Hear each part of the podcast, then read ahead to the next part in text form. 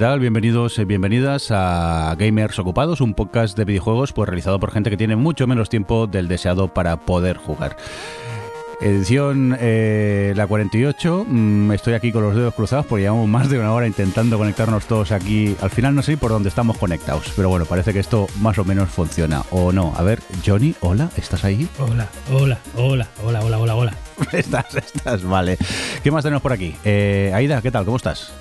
Buenas, eh, he vuelto, que, el mes pasado no estuve, pero ahora, ahora estoy otra vez. Este, este mes estás menos ocupada, directamente. No, estoy, más mustia, luego os cuento. Vale, guay. Rafa, ¿qué pasa? ¿Cómo estás? Pues bien, por aquí, mm, mustio o no, pues aquí estamos. Adri, ¿qué tal? ¿Cómo estás? No soy Adri, soy el fantasma de Jordi. y quien nos habla con vosotros es el señor Mirindo. Oye, eh, Vamos a empezar por todo lo alto, así que dejadme que ponga esta bonita música de sintonía titulada El Run de Johnny.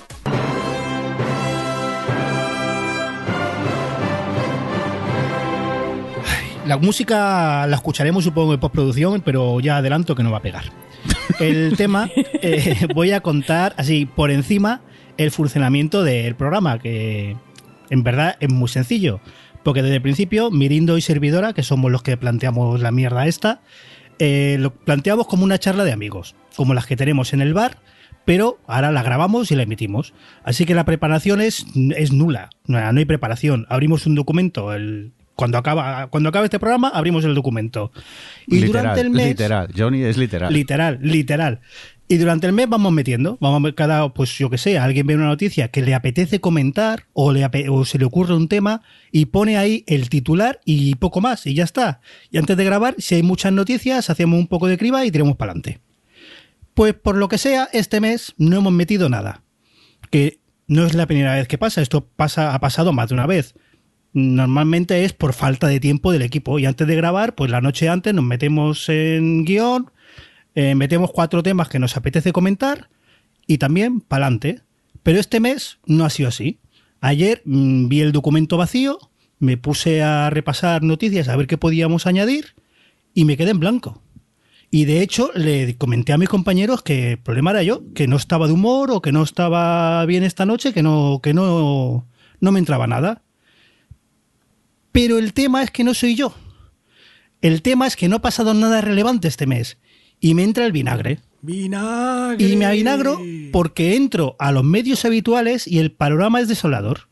Hago un repaso rápido de las noticias que vi ayer rápidamente en un repaso. Que un abuelo chino se pasa juegos. Que no sé si es noticia porque es chino, porque es un abuelo o porque se pasa juegos, la verdad. Es las noticias de Bart.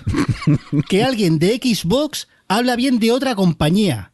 Que se ve que esto es una noticia y da partículos. Que Sony dice que habrá un casco de realidad virtual nuevo.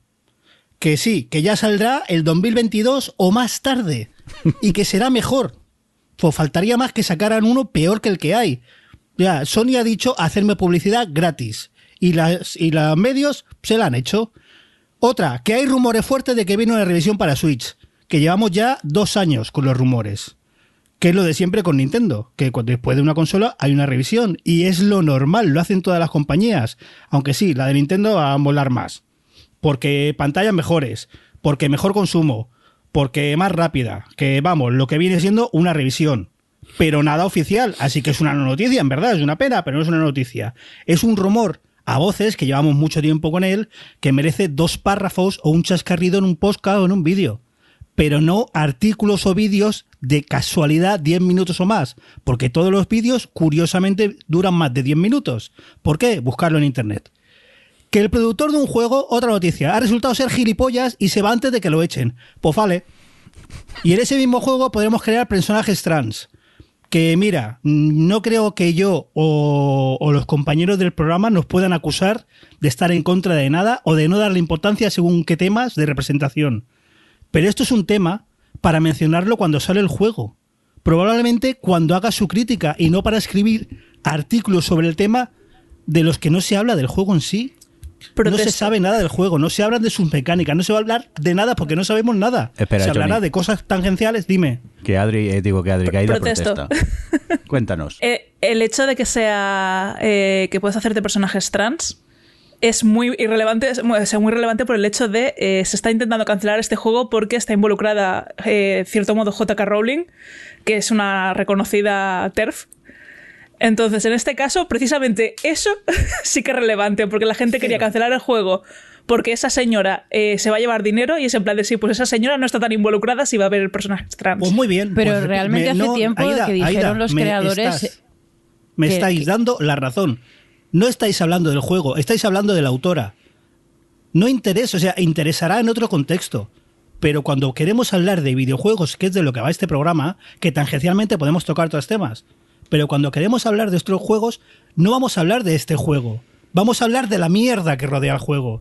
Y la verdad es que me cansa ya que se hable más de la mierda que rodea a las empresas, que sí, que todos estamos de acuerdo que la hay, que todos estamos en contra de muchas cosas. Pero lo que no puede ser es que a la hora de hablar de este juego, un 90% sea mierda y un 10% sea algo. El último juego que dijo vamos a hacer personajes trans y se habló de él en muchos medios, ¿sabéis cuál fue? Cyberpunk. Y vemos el resultado. Bueno, y vemos hoy- el hoy- tratamiento. Hoy precisamente voy a hablar de un juego que tiene un personaje trans como protagonista. Pero háblame del juego. Me encantará escuchar, de verdad. Me gustará escucharlo. Me encantará saber por qué es importante más allá de la representación. O con la representa- representación puede bastar. Me encantará saberlo.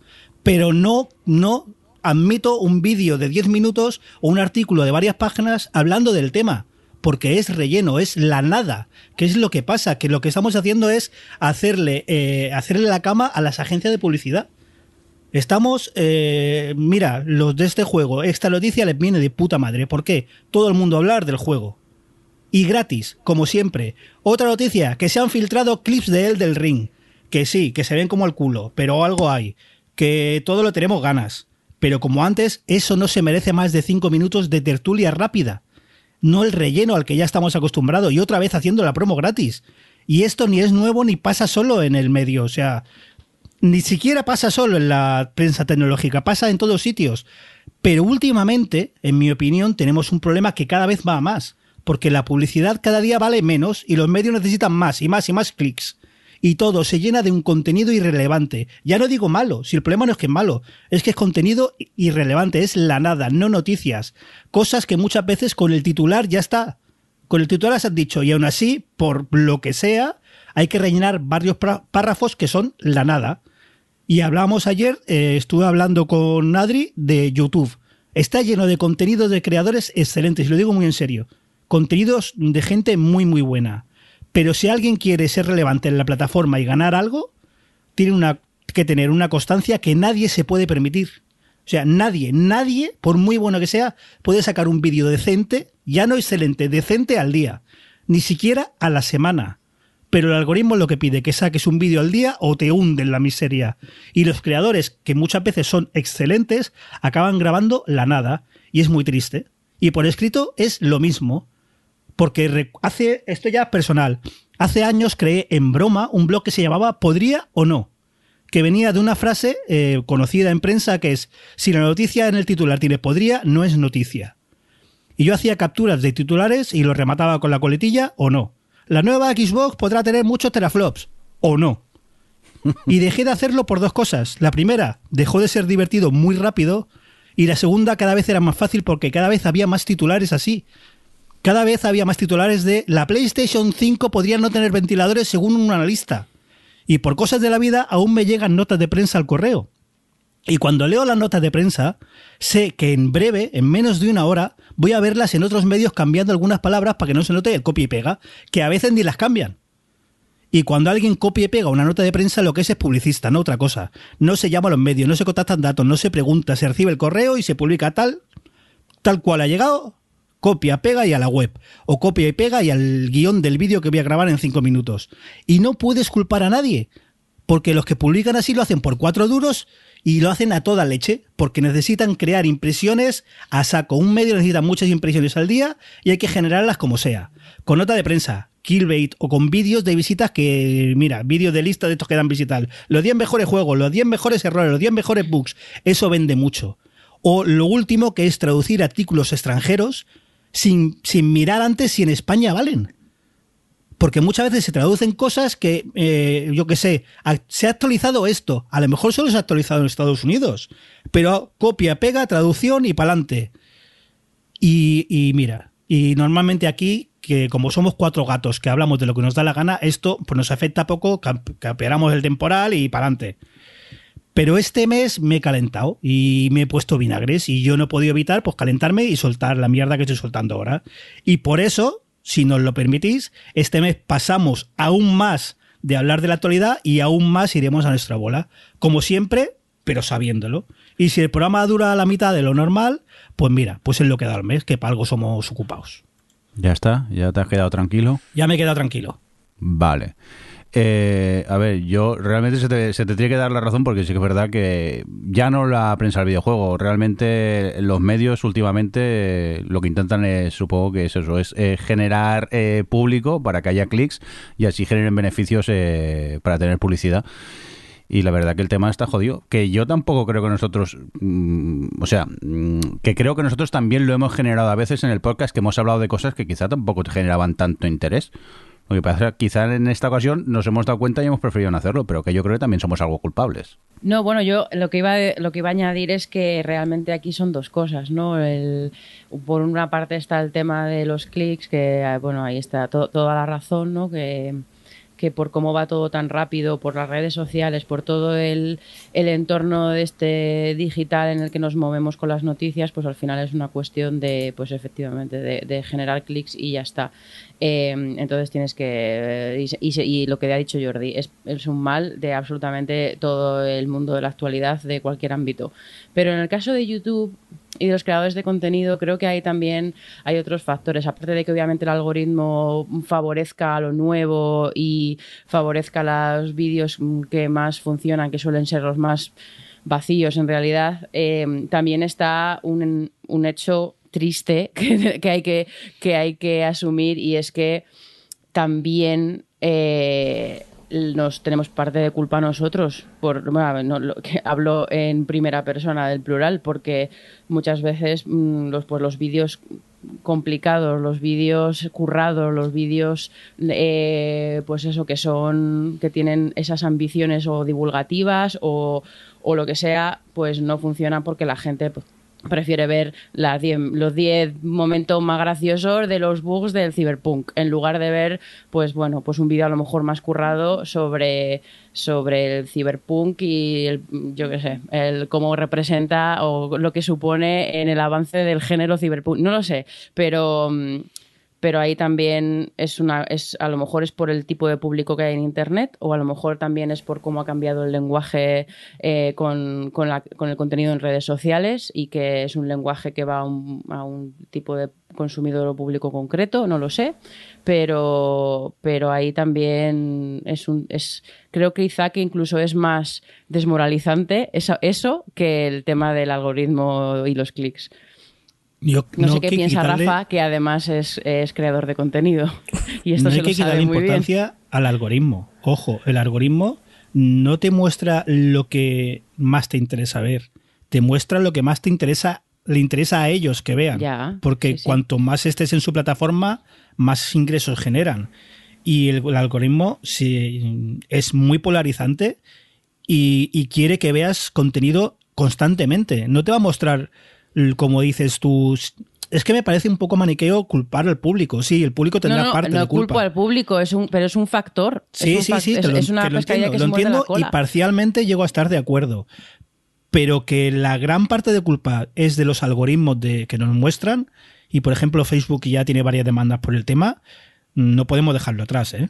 Mm, Yo sobre estas cosas mm, recuerdo hace dos años más o menos, hice mi primer vídeo pensando en el algoritmo. Y de hecho, al principio de todo el vídeo digo, que sepáis que este vídeo lo he hecho por el algoritmo, a ver si eh, funciona. Y funcionó. Funcionó totalmente. Lo que hice fue hacer un vídeo sobre el tema del momento, un tema que por supuesto me toca a mí, es decir, sobre Raspberry Pi, como no, pero con, una- con un título muy concreto y una temática muy concreta. Generalmente no hago ese tipo de vídeos, en el sentido de más blog y todo esto, pero la verdad es que me está gustando bastante el, hacer pequeños blogs explicando novedades estas cosas. Pero ahí fue cuando me di cuenta de que todo es un poco el salseo. El salseo del momento, de ver, eh, ¿sabéis? Estas cositas, la, la última hora, todo esto y demás.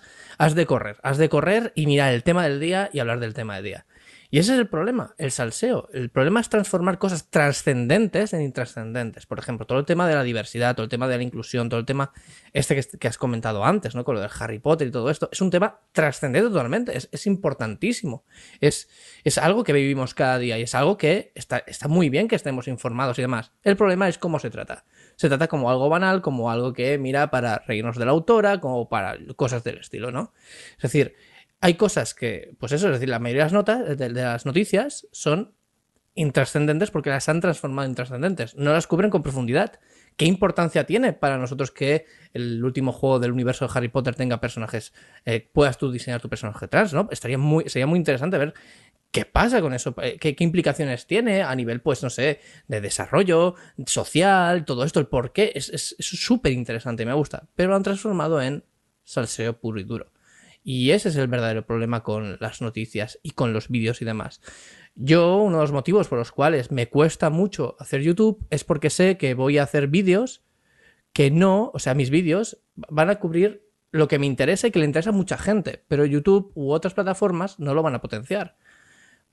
Y da pereza, da mucha pereza, porque te vas a gastar tiempo y dinero, porque al final producir un tipo de estas cosas es tu tiempo que no estás dedicando cosas económicamente productivas y ostras, es, es una mierda. ¿Puedo entender a los medios?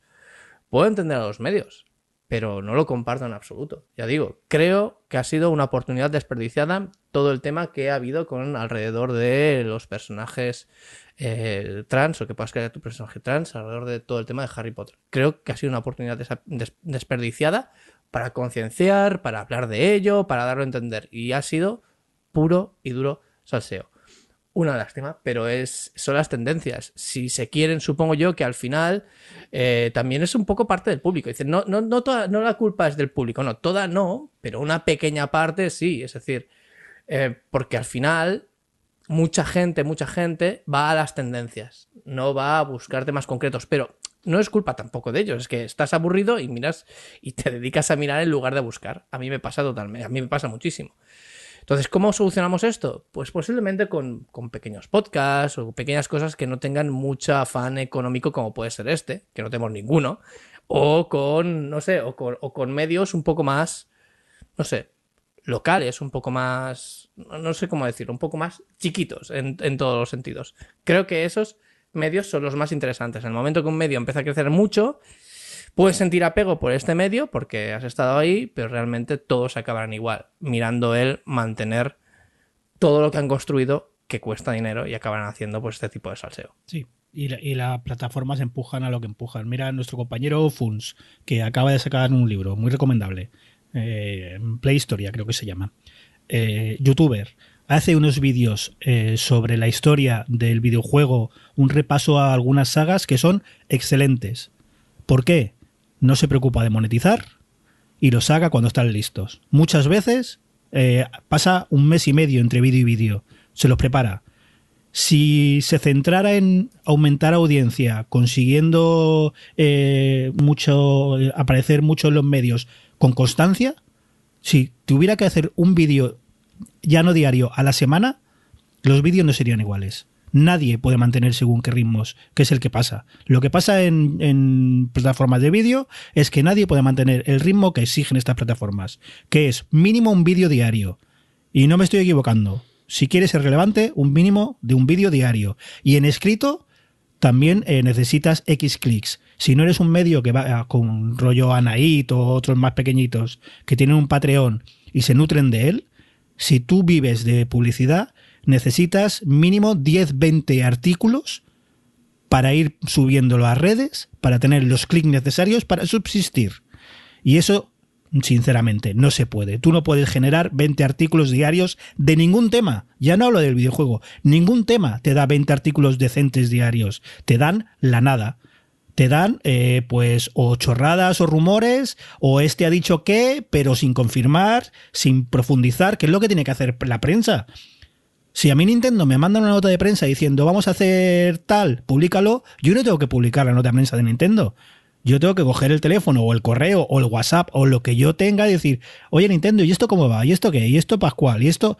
Pero lo, lo digo porque lo he visto y no quiero señalar a medio, pero yo lo veo. Es copia y pega.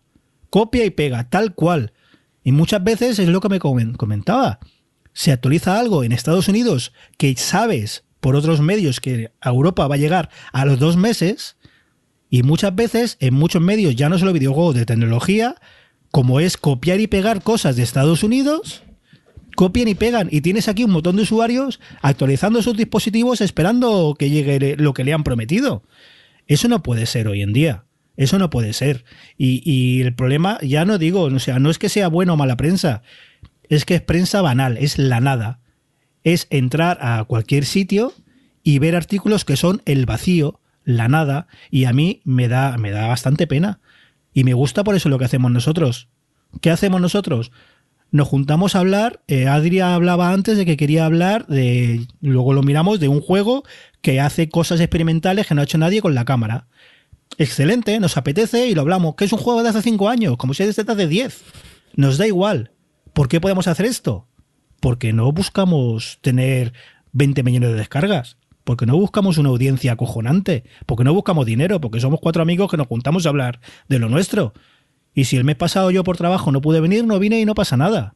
Y si el mes que viene no, viene otro, no pasa nada. Yo no he dicho que somos cuatro amigos, pero aquí hay cinco. ¿Quién es quién no es el amigo? Ahora me ha dejado un poco preocupado. Eh, Johnny es el impostor. envía un, un SMS al... Echamos a Johnny entonces. Ay, por favor, que yo estoy muy cansado. Pero, eh, a ver, sí, nuestro podcast, pero mm, hacemos lo que queremos. Sí, pero realmente es que tampoco buscamos un lucro. Nunca hemos tenido la idea de tener lucro en este podcast. Simplemente es eso, es reunirnos y es lo que hacíamos antes. Antes en el bar, pues ahora cada uno tristemente en su casa. A veces cuando nos podíamos juntar en el estudio, así nos vemos una vez al mes, nos vamos a comer y ya está. Y hablamos un poco de videojuegos, que es lo que nos gusta. Pero claro, es que los medios que quieren sobrevivir, ¿cómo lo hacen? Nuestro lucro era ese, era el juntarnos en un bar y comer juntos. Ahí está, vale. Tener un, pretexto para engordar juntos. Habla muy fino, lucro ganar algo, ¿no? Sí, ganar dineros, ganar dineros, para que nos entiendas. Eh, sí, vale, este es, es, nuestro lucro, pero realmente, si una empresa quiere ganarse la vida en esto, ¿qué tiene que hacer, Johnny? ¿O quién quiere responder? ¿Quién se atreve? Lo tiene, lo tiene es que el problema es mm, la publicidad ha llegado a un punto, la publicidad sobre todo en Internet, que que es que está por los suelos. Entre que Google ha conseguido un monopolio y ha conseguido hacer una cosa que se llama subastas a la baja, que es saber quién paga menos, que a mí me parece acojonante, pero es el sistema que funciona. La publicidad, o sea, cada vez necesitas más clics para, para ganar lo mismo. Y hablamos de céntimos, ¿eh? Y por eso muchas veces en muchas webs veis abajo la publicidad esta eh, que son todos anuncios clickbait adaptados a tu IP de cómo perder peso o vecinas cachondas en tu zona. Sí, son esta mierda, pero es lo, único con lo que pueden sacar algo los medios.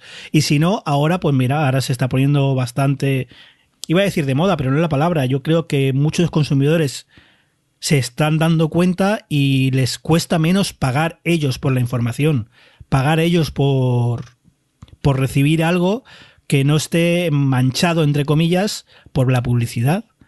Y no veo otra alternativa que pagar, cada uno tiene que pagar. De hecho, por eso Twitch tiene tanto interés para muchos creadores.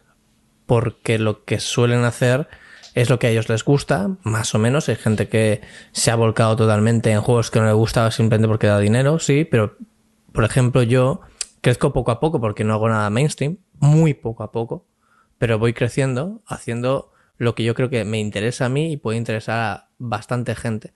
Tengo que seguir mis estrategias. Tengo que seguir muchas estrategias para poder crecer. Y eso tampoco me acaba de gustar. Pero sé que creciendo poco a poco, poco a poco, cuando llegas a una base que te puedes mantener, puedes ir haciendo bastante lo que te gusta con total sinceridad, sin necesidad de ser, pues eso, es decir, de vender el salseo o de vender cosas que, no te gustan, ¿no? Yo, por ejemplo, hago temas ahora de programación, electrónica, estas cosas, y tengo, y tengo bastante gente que, le gusta y, y, eso pues genera suscripciones, genera pues que vaya pudiendo cobrar un poco y creciendo un poco. Pero cuesta, la verdad es que cuesta bastante crecer así y ojalá pues, no sé, se pudiera llegar más fácilmente y la plataforma te ayudara, porque Twitch no ayuda con Twitch o YouTube o la plataforma que sea de igual no ayudan con temas que no son muy mainstream. Rafa, una duda en el tema de Twitch. ¿Contra más rato la gente está viendo un canal, eh, el streamer gana más pasta o eso no funciona así? Mm, no funciona exactamente así. Lo que pasa es que más, cuanto más rato se queda una persona, Twitch más te tiene en cuenta. Entonces, por ejemplo, imagínate que tienes 30 personas, que es poquito.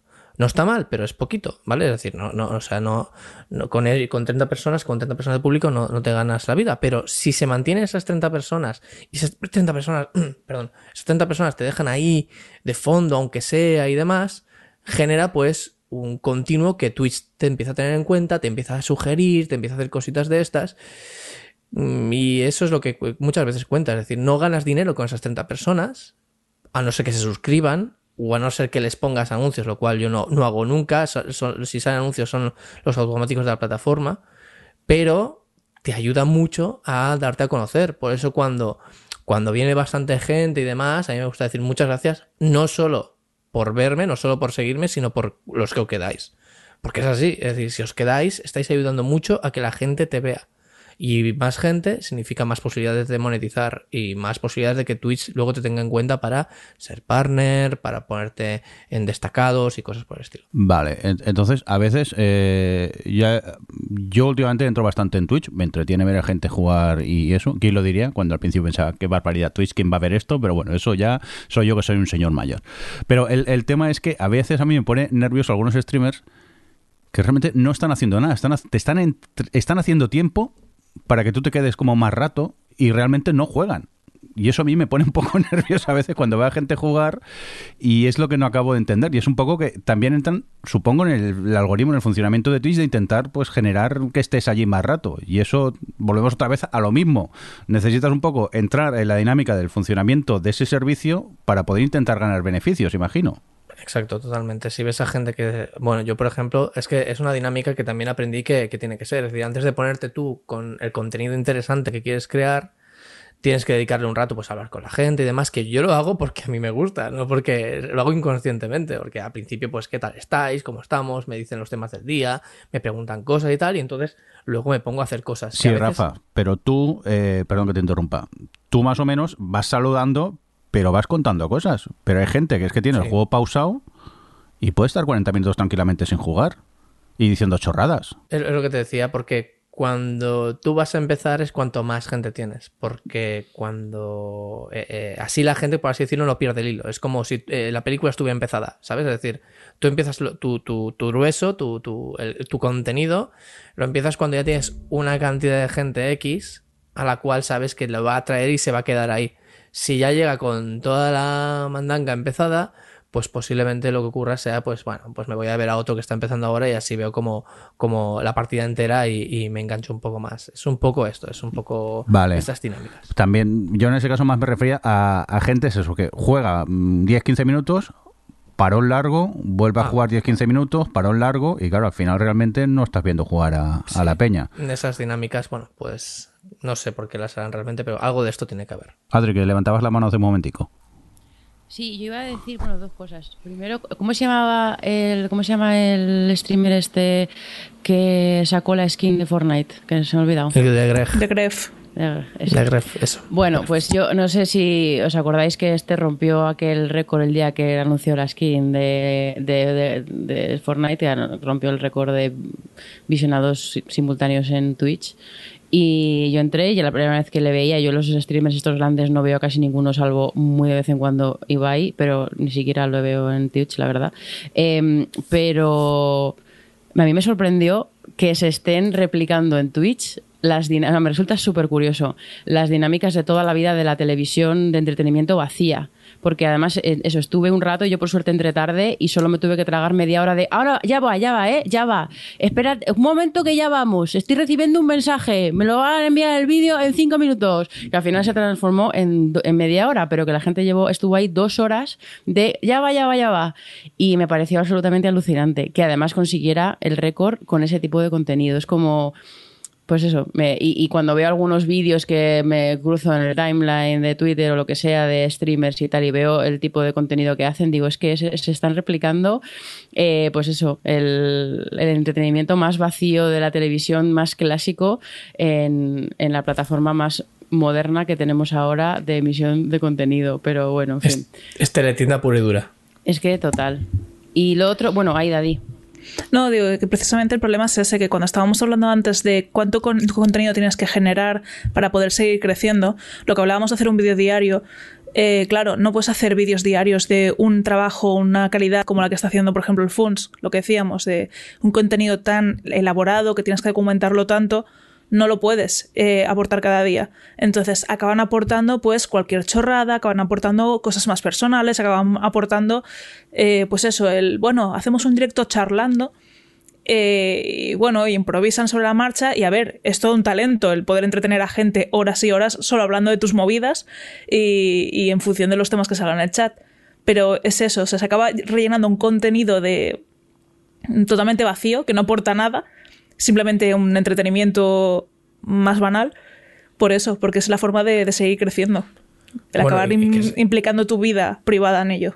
Y bueno, también es un poco, a ver, de vez en cuando, es que es eso, es decir, hay tantísima gente y tantísima gente en diferentes momentos de, su existencia que para un contenido banal siempre hay momento, nosotros mismos tenemos momento. Entonces, ¿qué es lo que pasa? Gente hablando de cualquier cosa, tenerla de fondo y demás, como en un podcast como en este, pues bueno, al final es eso. ¿Y de qué hablan? Pues, pues de sus cosas. Y ya está bien a mucha gente. Es enterarte pues de una persona que has visto muchísimo y que la tienes ahí y ya sabéis, este apego que hay, ¿no? Y a veces te hace gracia pues sin más.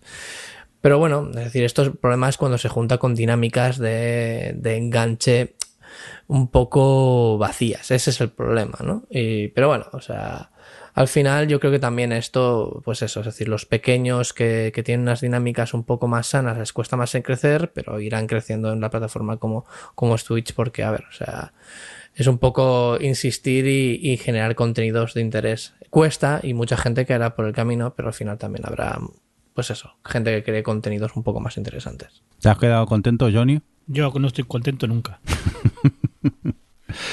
Oye, pues venga, vamos a continuar y dicho esto, vamos a hablar de noticias, ¿no, Rafa?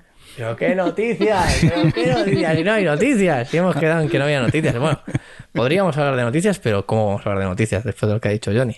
Esta pues semana vamos a hablar de jueguitos. Pues nada, vamos a por los jueguitos.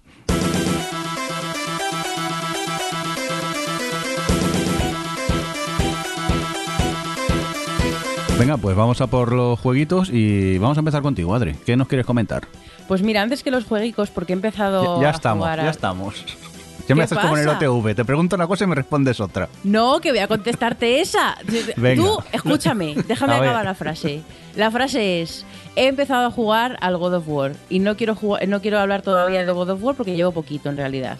Pero lo que sí que quería plantearos aquí, en plan de estas preguntas que os hago porque vosotros sabéis mucho y yo nada, em, es que me, está me ha flipado bastante el tema de este mm, plano secuencia que se han montado con la jugabilidad. ¿no? Y una de las cosas que yo pensaba, sobre todo, que luego hablamos de ello, eh, viniendo del control, em, es que yo decía, madre mía, ¿cuándo, o sea, ¿cuándo están cargando el juego? Porque es, luego me, han comentado que luego cuando pase toda la parte en la que estoy ahora, que es más narrativa y, es más pasillera, el juego se abre un poco y a lo mejor se notan un poco más las pantallas, pero aún así me resulta flipante porque, claro, es, hay que mantener esa fluidez del plano secuencia que mola mucho y que me parece que, vamos, que creo que no lo he visto antes yo, yo por lo menos en ningún juego, eh, me parece brutal y que no se me corte jamás. Entonces, muchas veces en algunas pequeñas cinemáticas o en pequeños momentos quiero pensar, pues a lo mejor este es un momento que se está aprovechando para, cargar la información, pero realmente no lo sé, no sé si estoy fijándome en los sitios adecuados. Entonces yo quiero que me contéis...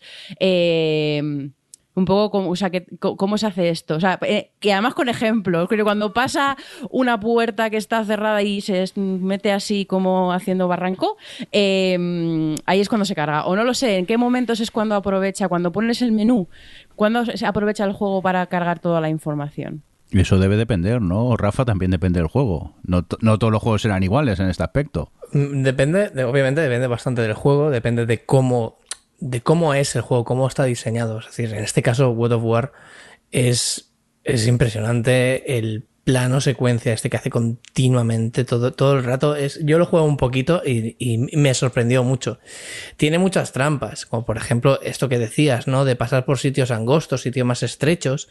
¿Para qué? Para que tu visión, ¿vale? Esté muy centrada en un punto que está allí de la pantalla mientras todo lo alrededor se está cargando, ¿vale? Es, una trampa bastante utilizada en videojuegos. Hay otra que es, por ejemplo, también lo de las puertas, ¿no? Que esto ocurrió con, con Resident Evil. Resident Evil fue ya se hacía antes, se hacía, se hacía de otra manera, pero Resident Evil lo utilizó además para dar eh, para, hacer parte de la estética, ¿vale? Es decir, para darte ese sentimiento de, terror, de, de, lo inesperado, ¿no? Que ocurría cuando vas a abrir una puerta, lo que hacía Resident Evil era eh, realmente te la ponía delante, como en primera persona, quitaba todo el escenario, quitaba todo, y se abría la puerta poquito a poco, ¿vale?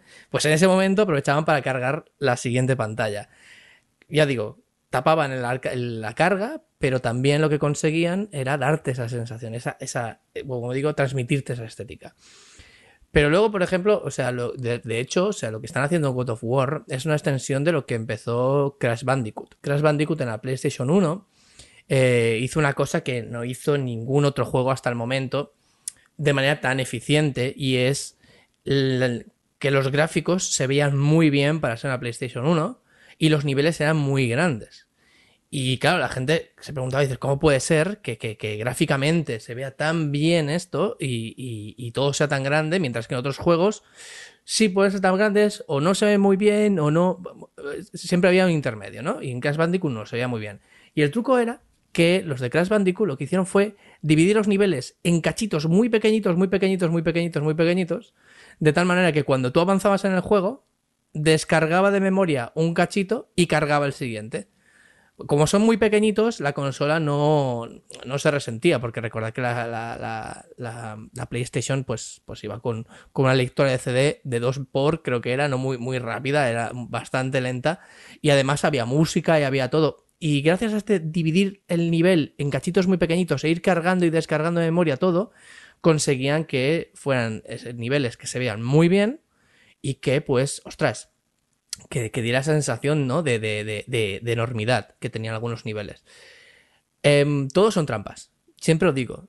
En videojuegos todo son trampas. Por ejemplo, cuando tú juegas en PlayStation 4 a Spider-Man y tú tienes tu personaje y vas saltando por, por de un sitio a otro de la ciudad y demás, ese personaje es, digamos, el modelo 3D de ese personaje no es el mismo todo el rato, sino que es una copia, ¿vale? Por cada zona de la ciudad ¿vale? Eh, digamos que cuando tú cargas todo el nivel, ¿vale? Todo, un, bloque de nivel, un bloque del nivel, por ejemplo, yo que sé, la, zona este de la ciudad, o la zona oeste, o el barrio no sé qué, o lo que sea, dentro de esa zona, dentro de lo que es esa zona, también hay el modelo 3D del personaje. ¿Para qué?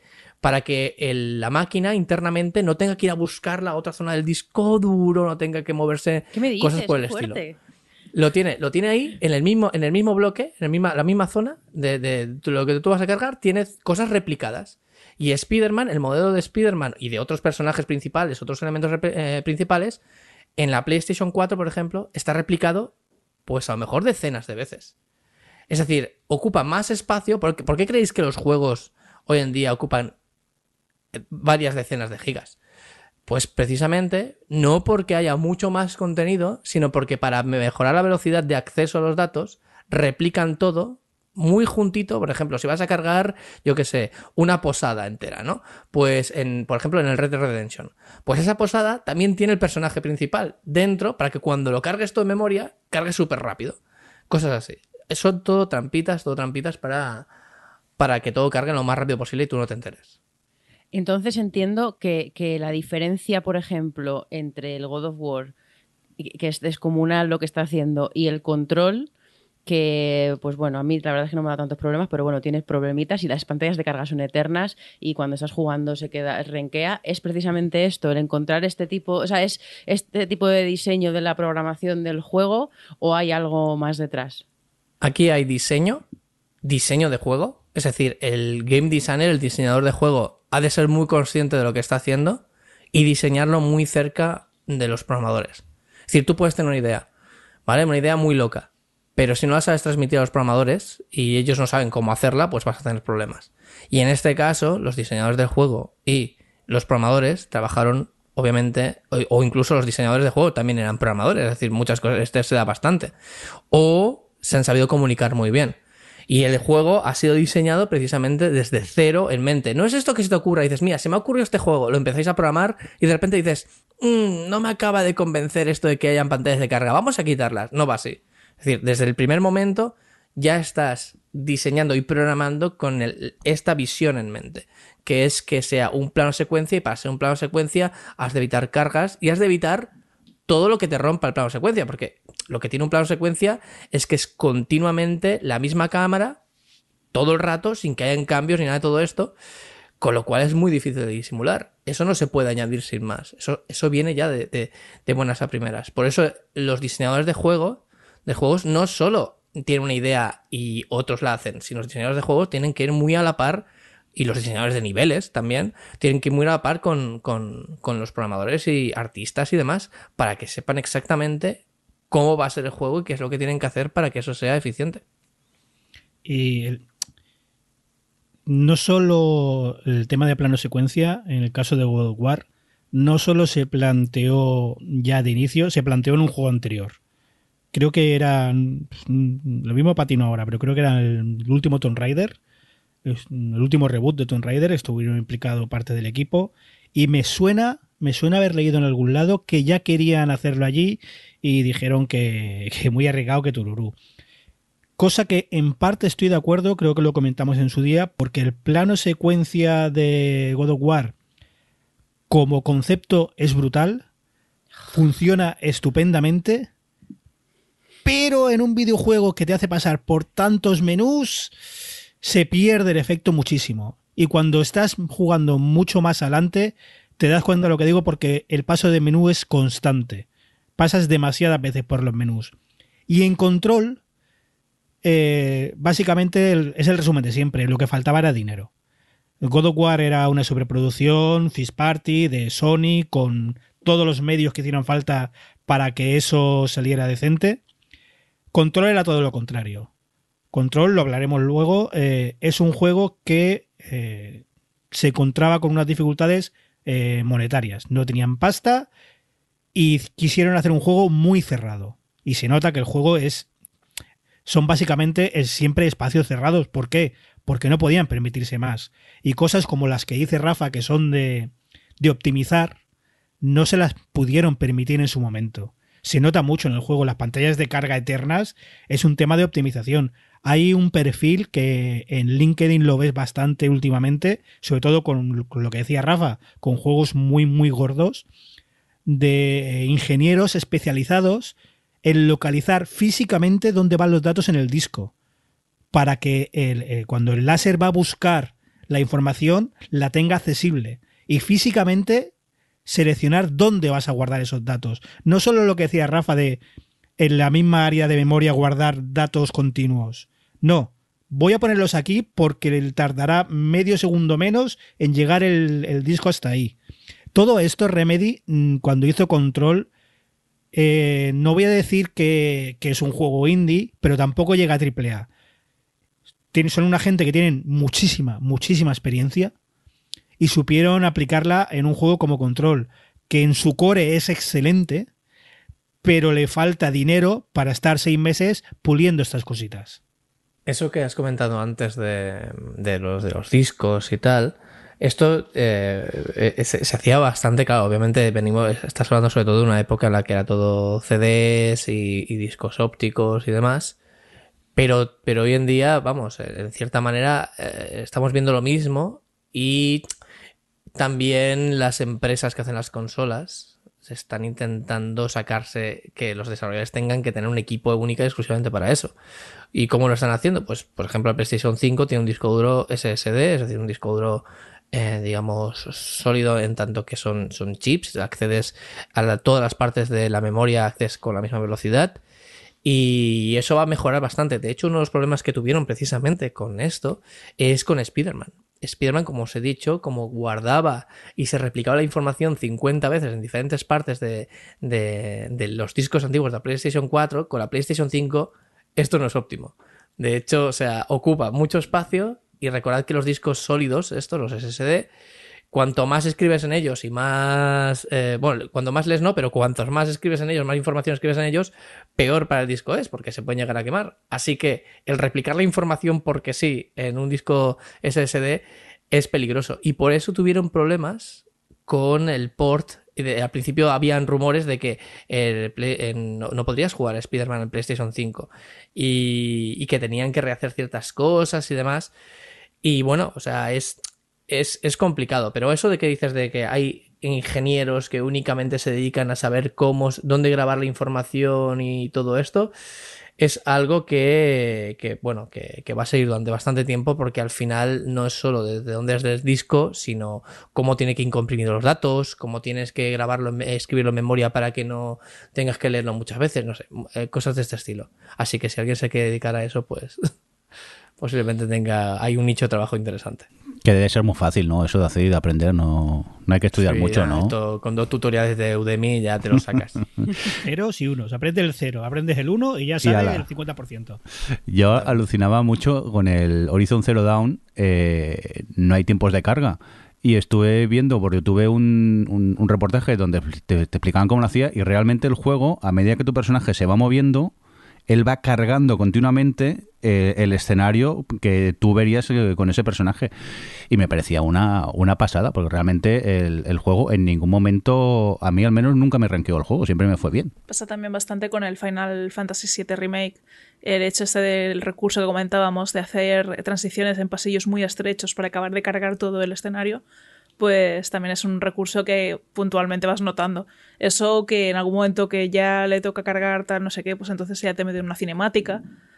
Pero hay, hay muchos momentos absurdos de estar lentamente avanzando por un pasillito y dices, vale, es que aquí está cargando el juego. Yo recuerdo el Dark Souls 3, en algunos momentos que te encontrabas la niebla esa, sobre todo en el santuario del principio, y a mí me tardaba un huevo siempre, pero pensaba que era parte del juego hasta que empecé a ver streamings y realmente eh, la niebla tampoco tarda tanto. Era culpa de mi ordenador, que mi ordenador es un trasto que a pedales y claro, como le costaba, pues el truco era, hay una niebla que te impide como pasar hasta que consigues, supongo, hasta que cargabas esa escena y podías pasar a la, a la siguiente. Aunque por tiempo de carga recuerdo momentos desesperantes con el Fallout 4. No sé si lo habéis jugado, pero es que me parecían eternos los tiempos de, carga. A veces, claro, el Fallout que continuamente va cargando, porque cada vez que entras en un edificio se pone a cargar, o cuando sales vuelve a cargar, me parecía desesperante en, ese aspecto. Es que todo, todo lo de Bethesda mm, tiene problemas de carga, por siempre lo ha tenido por el motor. Fallout, eh, los Elder Scroll, que además creo recordar que cuando cargan también buscan en, la, en tu partida guardada dónde están los elementos y cuánto y cómo. Y de hecho ha habido bugs de que si la partida guardada ocupaba X, el juego petaba. La, experiencia más dura que he tenido con tema de pantallas de carga eh, es, ha sido a lo largo de los años con los Sims, como, como juego, ya sea en su formato Sims 1, Sims 2, Sims 3, Sims 4. Eh, sí que es cierto que noto que, bueno, antes lo que hacían era poner esas pantallas de carga donde había una pantalla azul y unos textos graciosos debajo. Y, ahora con el tiempo lo que fueron haciendo fue intentar hacer un mundo más abierto en el cual tú pudieses ver ya las casas de los vecinos y todo, pero siempre limitando mucho la zona. Y es como creo que, ha sido el gran reto de los Sims, del no tener tanta espera en las cargas. O sea, yo recuerdo mi madre, por ejemplo, que también le ha echado, bueno, seguramente le ha echado bastantes más horas que yo. El momento este de que tenía que irse a un mundo nuevo, digamos, en los Sims, a un centro comercial o en cualquier expansión que fuera, era el momento de ella aprovechar para ir al baño, hacerse un café, traérselo y seguía cargando el juego. O sea, es que recordemos hace, hace años lo que era esperar una, pantalla de carga de, un juego como los Sims. Era terrible. De hecho, o sea, Namco hasta hace poco tenía una patente sobre, em, sobre pantallas de carga, en la cual tú podías jugar a un minijuego mientras el juego cargaba, ¿vale? O sea, tú tenías, yo que sé, el Tekken, ¿no? Y podías estar, pues, jugando un juego de navecitas espaciales tipo Arcanoid, bueno, tipo Arcanoid, no, tipo Asteroids o lo que fuera, ¿no? Y bueno, ellos patentaron esto, es una patente de software, que es una cosa que pues que en, Europa no, no, no, se puede hacer, pero como sí que se puede hacer en Estados Unidos y, y algún que otro país, pues, pues resulta que nadie, todo el mundo decidió no hacerlo, excepto en España y algún que otro lugar donde se era muy, muy habitual hacer microjuegos para microordenadores o para PCs y venderlos con pequeñas editoriales. Mm, claro, ahí no se va a meter Nanco con nadie porque pierde más tiempo que, otra cosa. Pero pues ha estado 30 años la patente ahí que no, no, se puede utilizar. Ahora se puede utilizar, pero ¿sabéis qué es lo que pasa? Que ya no importa. Es decir, ahora mismo lo que importa es que los tiempos de carga sean a poder ser inexistentes o que estén bien integrados, no que te, no que te pongan un minijuego ahí para pasar el rato cuando tú lo que quieres es hacer cualquier otra cosa que hacer ese minijuego. También imagino que a medida que pasan los años y las máquinas cada vez son más potentes, es más factible que los tiempos de carga vayan desapareciendo. Sí, sí, sí. De hecho, a ver, eh, una de las cosas buenas que tendrá eh, que tendrá que prescindamos de, soportes físicos en plan disco es que todo estará metido una cosa es el tiempo de descarga del juego, de actualización y tal, que ahí no me meto.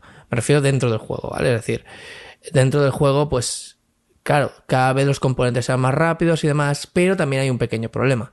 Nuestras exigencias como público también crecen. Y obviamente un juego chiquito, un juego pues con texturas así en plan pixelar o no pixelar o más o menos realistas, pero que no tienen universos tan grandes como los que puede hacer un AAA, pues esos cargarán muy rápido. Sin embargo, los juegos, cuanto más grande, más trampas tendrán que hacer y muchas veces será inevitable que tengan tiempos de carga, ¿vale? Porque es que hay juegos que hoy en día siguen diseñados como hace 20 años, con primer nivel, segundo nivel, tercer nivel, cuarto nivel. Aquí se pueden haber excusas, ¿no? Para, para los tiempos de carga, porque entre un nivel y otro, pues bueno, tienes una pequeña carga y, y eso se ha de minimizar también, ¿no? Pero hay juegos incluso así que, que no están diseñados con niveles que te rompen totalmente el, el, el rollo del juego, porque de repente de una zona a otra de una puerta a otra incluso, ahí hay un tiempo de carga. Y dices, bueno, pues eso tendría que tendría desaparecer, pero creo que todavía lo tendremos bastante tiempo. Porque como digo, como la información que vamos a cargar va a ser todavía más grande, de mayor calidad, universos más grandes, etcétera, etcétera, pues igual que crece la tecnología, van a crecer nuestras exigencias y al final, pues un tiempecito todavía nos queda de, tiempo, de tiempos de carga. Entonces, Adri, lo que te ahorraste en tiempos de carga del God of War lo perdiste en tiempos de instalación, ¿no? sí, sí. Además que fue como... Además le dije, me acuerdo que le dije a mi hermano, que es mega uber fan del God of War y lleva persiguiéndome para que lo juegue mucho tiempo y me dejó tirada con uno de los juegos que íbamos, que voy a comentar luego. Y dije, bueno, pues me pongo con el God of War y se puso emocionado. Y después de un rato me dice, ¿cómo vas? Y yo, pues aquí esperando. Llevo una hora y diez minutos esperando a que se cargue, se descargue todo el juego y poder instalarlo. Gracias por nada. Es que de hecho parece mentira. Es decir, si, si fuera algo más. Es decir, que ya lo tienes en el disco y ya directamente ya, ya tiras. Eh, no habría estos tiempos de instalación tan eternos, tan. Y luego habría, pues no sé, 15, 20 segundos 30 segundos, un minuto de carga entre pantalla y pantalla, que luego sumas y dices, bueno, pero ya estás puesto a jugar, ¿sabes? Luego sumas y a lo mejor es más que ese hmm. tiempo de instalación, ¿no? Pero tu sensación es, es diferente.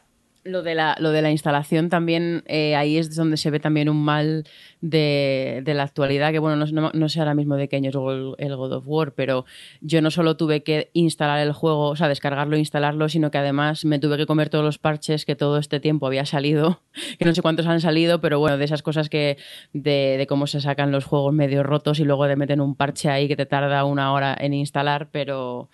Pero sí, en fin, que fueron las dos cosas, la instalación y los parchecitos de las narices. No sé si en Xbox era igual, pero en Play normalmente muchos juegos eh, tardan un huevo en, instalarse directamente. Y es lo que dices tú, entre parches de seguridad y eso se lo toman con, bastante calma. Y nosotros que vamos aquí sin tiempo y con ganas de, jugar al momento, yo por eso últimamente siempre pongo la, la Play en modo reposo, porque así sé que arranco y puedo jugar. Y me ahorro tener que cargar todo el juego ya directamente. Oye, vamos a continuar con más eh, cositas, si os parece. Hablamos de juegos, Aida. ¿Qué nos quieres comentar? ¿Por dónde empiezo? Tú misma, por donde quieras. por si, si queréis. No, no, no, mejor lo, lo, vamos haciendo escalado, ¿vale? Empezamos por lo menos mustio. vale, vale, estás pensando en nuestro, en nuestro bienestar, me parece correcto. Claro, sí, porque digo, si empiezo con lo más mustio, luego no tenéis huevos a hablar a continuación. Entonces digo, vamos a hacerlo al revés, voy a empezar por lo menos mustio y ya luego voy subiendo. Eh, en este caso, el primero que voy a hablar es Tell Me Why, eh, no sé si Adri va a hacer la, la, la, cancioncita. Vale. la he visto ahí como atenta. es que, a ver, eh, eh, Brooklyn Nine-Nine me ha fastidiado esta canción para siempre. Es muy buena la escena. Pues eh, el Tell Me Why es un juego de Don't Not, que son los de los Life is Strange, que también han hecho Twin Mirror, el Vampire. Eh, y este juego va más en la línea de lo que son los Life is Strange y Twin Mirror, que son estos juegos que parecen una película, donde tomas decisiones y, van pasando cosas.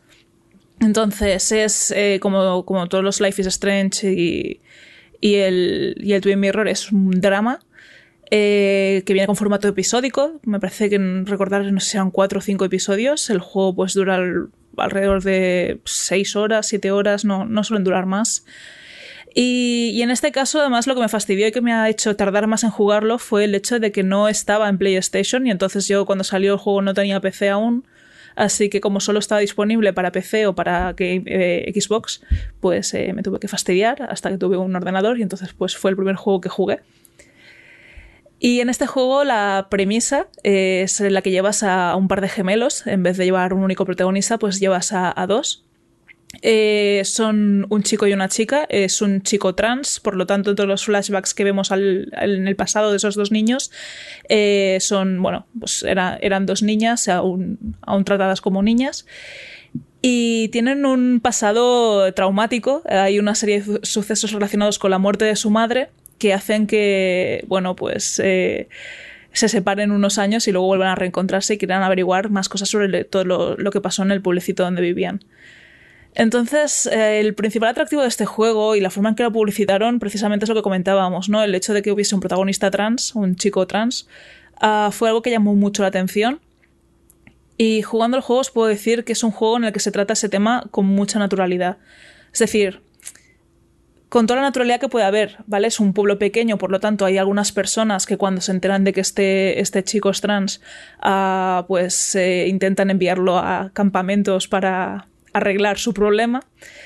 Y, en cambio hay otros personajes que lo llevan con una naturalidad que, bueno, que la vida real también se encuentra, ¿no? Por ejemplo, la hermana, en el momento que, que lo hablan, pues lo acepta y le ayuda a cortarse el pelo, ¿no? Es como no hay un, un, rechazo, no hay un cuestionarlo, es en plan de, ah, vale, perdón, eres esto, no lo sabía, y, y, seguir adelante.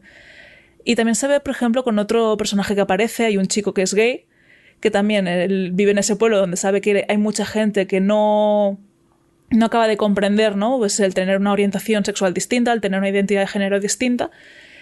Y, sin embargo, él lo vive con naturalidad y se expresa con naturalidad al respecto, y entonces es bastante bonito de ver que en un sitio, pues eso, lo típico que piensas, un pueblo muy pequeño donde la gente suele ser más cerrada de mente, pues aparecen algunas personas que simplemente pues llevan sus vidas con naturalidad y oye, y al que se queje y tal, pues le, vamos a ignorar.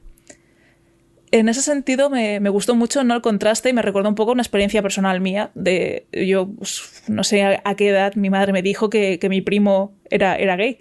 Y fue como, sea, creo que me lo planteó más bien como si tú conoces ya a alguien que es gay porque estaba hablando yo un compañero mío de clase que lo era. Y, me y le dije yo, ¿ah, sí? ¿Quién? Me dice, no, tú, tú, ya conoces a alguien. Y fue en ese momento que lo pensé y dije, coño, mi primo. Y, ¿sabéis eso de decir, ostras, es que a veces puede ser una sensación o algo que simplemente sabes y que es algo totalmente natural para ti? O sea, no en ningún momento pensé, ala, qué raro, o ala, que no. Fue en plan de, ah, vale, claro, él lo es. Y ya está, y a cabo de un año conocí a su pareja y, y ahí estamos. Pero no sé, me, ha gustado. O sea, no. Tenía miedo de que fuera como un juego que se vendiese por eh, la temática LGTBIQ. Y no, no. Es un juego que se vende por, por el drama, por el, investigar sobre el pasado de estos, eh, de estos chavales. Y, y, el ir intentando averiguar qué pasaba con la madre, ¿no? En el tráiler ya se veía que la madre era como que tenía mala relación con los hijos y entonces, pues ellos en su momento, digamos que no acaban de entender, también en este juego se hablan de cosas como los trastornos eh, mentales, eh, también con bastante naturalidad dentro de lo que cabe. O sea, sí que en este caso hay un poco más de desconocimiento y es un poco más de intentar comprender qué es lo que está viviendo cierta persona. Hay personajes muy... A ver, hay el, borracho, el borracho del pueblo, hay, no sé, es como... O los que son súper cristianos y que intentan reconvertir a la gente. Eh, tiene como muchos elementos que hacen que el drama se vaya generando. Y me gusta mucho porque hay un... Em, ¿Cómo decirlo? Hay un aspecto más mágico de todo el juego, que es que la madre eh, se percibía a sí misma como una especie de princesa, que había conocido a un par de goblins, que son sus hijos, que le han hecho, bueno, fueron sus amigos y, y la ayudaron a ser más feliz, ¿no? Y entonces va contando con un montón de pistas o elementos o cartas, objetos que va dejando ella con toda esta historia de eh, hacer como que ella es una princesa y todas las personas del pueblo son pues eh, un animal del bosque o cosas así. Y claro, a través de eso es una forma como muy dulce de descubrir toda una trama muy, muy turbia, porque es una historia muy turbia todo el background que tiene. Y aparte también tiene otra cosa guay, que es eh, todos los juegos de, de, estos tipo Life is Strange o... Bueno, sí, los Life Strange sobre todo. Eh, todos los protagonistas han tenido una habilidad especial, un superpoder, que pues eh, puede ser desde eso, rebobinar el, tiempo a, a, tener telequinesis. En el caso de, de Tell Me Why, eh, es un poder que es como no es mágico, no es tan extraño si siempre has oído esas historias de que los gemelos tienen telepatía, de que pueden comunicarse sin, eh, sin necesidad de hablar en voz alta. Y en este caso es una habilidad que tampoco es que sea muy utilizada en el juego, pero sí que te permite eso, en algunos momentos clave, poder mantener una conversación con el gemelo que no estás controlando para poder eh, pues, tomar una decisión de cómo vais a actuar a continuación. El juego me ha gustado mucho, lo que pasa que sí que es cierto que como contraposición a los Life is Strange o, o a otros títulos similares, eh, es bastante más sombrío, es bastante más lento, bastante más, eh, pues eso, típico sitio en el bosque, eh, todo es más calmado, todo pasa más lentamente. O sea, es como una película, digamos, estas que se hacen más, más largas y que pues tiene momentos de silencio, de ir conduciendo en un coche y suena la música. Y, y, la verdad es que está chulo. Es una experiencia muy cinematográfica, pero igualmente tiene bastantes elementos de, de eso, de como fantasía, de, de, magia, de cosas así que, que, me han gustado mucho. Recuérdanos el título, Aida. vale, pero que Adri no, no cante. No. Tell me why. Muy bien. Oye, vamos a continuar con más cosas. Johnny, eh, ¿todavía insistes en el Cyberpunk o qué? No, no es que insista, es que ha pasado mucho tiempo desde la última vez que hablamos. ¿Y que ha mejorado la cosa o qué? A ver, eh, sí, porque estos son dos partes. La primera, Stadia. Porque no sé si recordáis que dije que me iba raro, que ya se estamos veía con el medio Stadia otra vez, siempre hablando del Stadia. Siempre hablando del Stadia. Mi Kawin. Eh, me llegó la oferta aquella loca de que regalaban el Stadia con el CIEP. A ver, lo compré por eso, de hecho, el juego. Eh, tenéis razón, ha sido conectar el Chromecast a la tele, conectarlo también por cable, igual que tenía conectado el PC y la experiencia es mucho, mucho mejor. Ya se, no noto nada raro, no se ve muy, muy bien. Así que como experiencia, conectar y enchufar, perfecto. Como experiencia estaría, hostia, regulinchi. Porque si lo que ya habíamos hablado, eh, yo había probado, eh, ¿cuál era la otra? GeForce Now. La había probado en mi PC y iba muy bien. Iba como si el juego se estuviera ejecutando aquí. Stadia me va bien con el Chromecast, en mi PC no. Y en una plataforma que te venden que tiene que ir en cualquier lado, hostia, me patina un poco. Mira Steam, Steam Link, también empezó de manera similar, con un aparato para conectarte y al final lo que se ha visto y a lo que va todo el mundo son aplicaciones independientes que puedas tener en el teléfono, en la tablet o en el televisor. Por ahí Stadia me ranquea un poco. Pero, pero, pero. Eh, luego paso a Cyberpunk. Voy a omitir. De hecho, hay pocos en Stadia. Voy a omitir los bugs. Voy a omitir las polémicas de lanzamiento. Vamos a omitir todo eso. A pesar de todo eso, lo que más me molesta de Cyberpunk, y por lo que lo he dejado ya a medias, es que me parece, como juego, independientemente de todo, muy mediocre. O sea, que se haya metido esa cantidad de dinero para competir eh, de tú a tú con Rockstar en un juego de mundo abierto similar y me hagan esta mediocridad, que no, es, no, voy a decir que es malo, porque no es malo, pero tampoco es bueno. Eh, creo que Rafa lo ha jugado. Eh, como juego es mediocre, la conducción es pésima, los disparos están ahí, las habilidades de hackeo y cyberpunk están, pero prácticamente se usan muy poco o nada, o yo no sé jugar al juego. Las opciones sí están ahí para ver cuatro diálogos, pero tampoco aportan mucho. La historia me estaba interesando al principio, me llegó a enganchar un poco, tengo que confesarlo, pero estuve una semana fuera de casa por un viaje de trabajo y cuando he vuelto e intento retomar el juego no he podido con él. Mm, me parece tosco, me parece, me parece eso, mediocre, para todo lo que podía llegar, llegar a ser. No sé si Rafa ha jugado más y puede estar más o menos de acuerdo en lo que digo.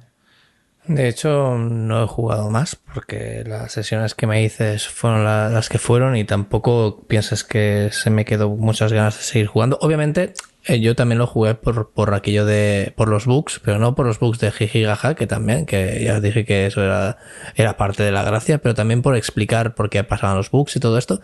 Y ahí lo dejé, ¿no? Mira que, que la verdad es que me empezó a interesar eso que dices, jugué bueno, jugué poquito, al final fueron más de 6 o 7 horas, que si ahora viene alguien y me dice, ya, pero con 6 o 7 horas no tienes la experiencia, es de jugar 20, ostras, pues yo hasta tener la experiencia, jugar 20 horas, pues qué quieres que te diga, me da un poco de pereza, sinceramente. Y el regustito que me quedó es que, no sé, que habían cosas ahí en medio, como lo de hackeo y tal, que dices, no hace falta. No sé, no hace falta o no, no está bien contextualizado, no le vi no le vi esa. Aparte de los bugs, ya te digo, aparte de, tal. La gente me dice, no, los, diálogos, ¿no? Los diálogos no puedes juzgarlo por lo poco que jugaste. Bueno, ya digo, jugué 7 u 8 horas y, y, sí, bien, pero no sé, tampoco me aportaba mucho nada en general. No sé si lo acabaré jugando del todo. Ya digo, mi intención es en, en breve actualizarlo a tope, es decir, con las últimas actualizaciones, para compararlo como es de salida, porque lo jugué sin actualizaciones y, y quiero verlo. Y sinceramente, todo lo que estoy leyendo es algo de fanísimos, de gente que es incondicional, que dice, no, es que no lo has entendido de todo esto, que me parece muy bien, ¿eh? que su punto de vista me parece como cualquier otro. Lo que estoy oyendo es que es mediocre. Y también es verdad que me quiero hacer yo mi propia imagen, así que lo acabaré intentando. Exacto, no, no vamos a decir que es malo, a mí no me parece malo, pero tampoco me parece la hostia. Ya el mundo abierto, otras compañías lo han hecho mejor, no, y no me voy a esconder todo lo que prometían, oh, es muy vertical. yo no he visto la verticalidad. No la he visto. Sí, vale, hay edificios muy altos, pero llegas a un ascensor y tres pisos como, como en todos sitios. Gráficamente, sí, está bastante bien. con sus peros, con sus peros. Pero como juego, hablando ya hablando de la jugabilidad, hablando de lo que se hace, es mediocre. A mí, a mí me parece mediocre. O sea, no está. The Witcher, que es de esta misma gente, estaba varios peldaños por encima.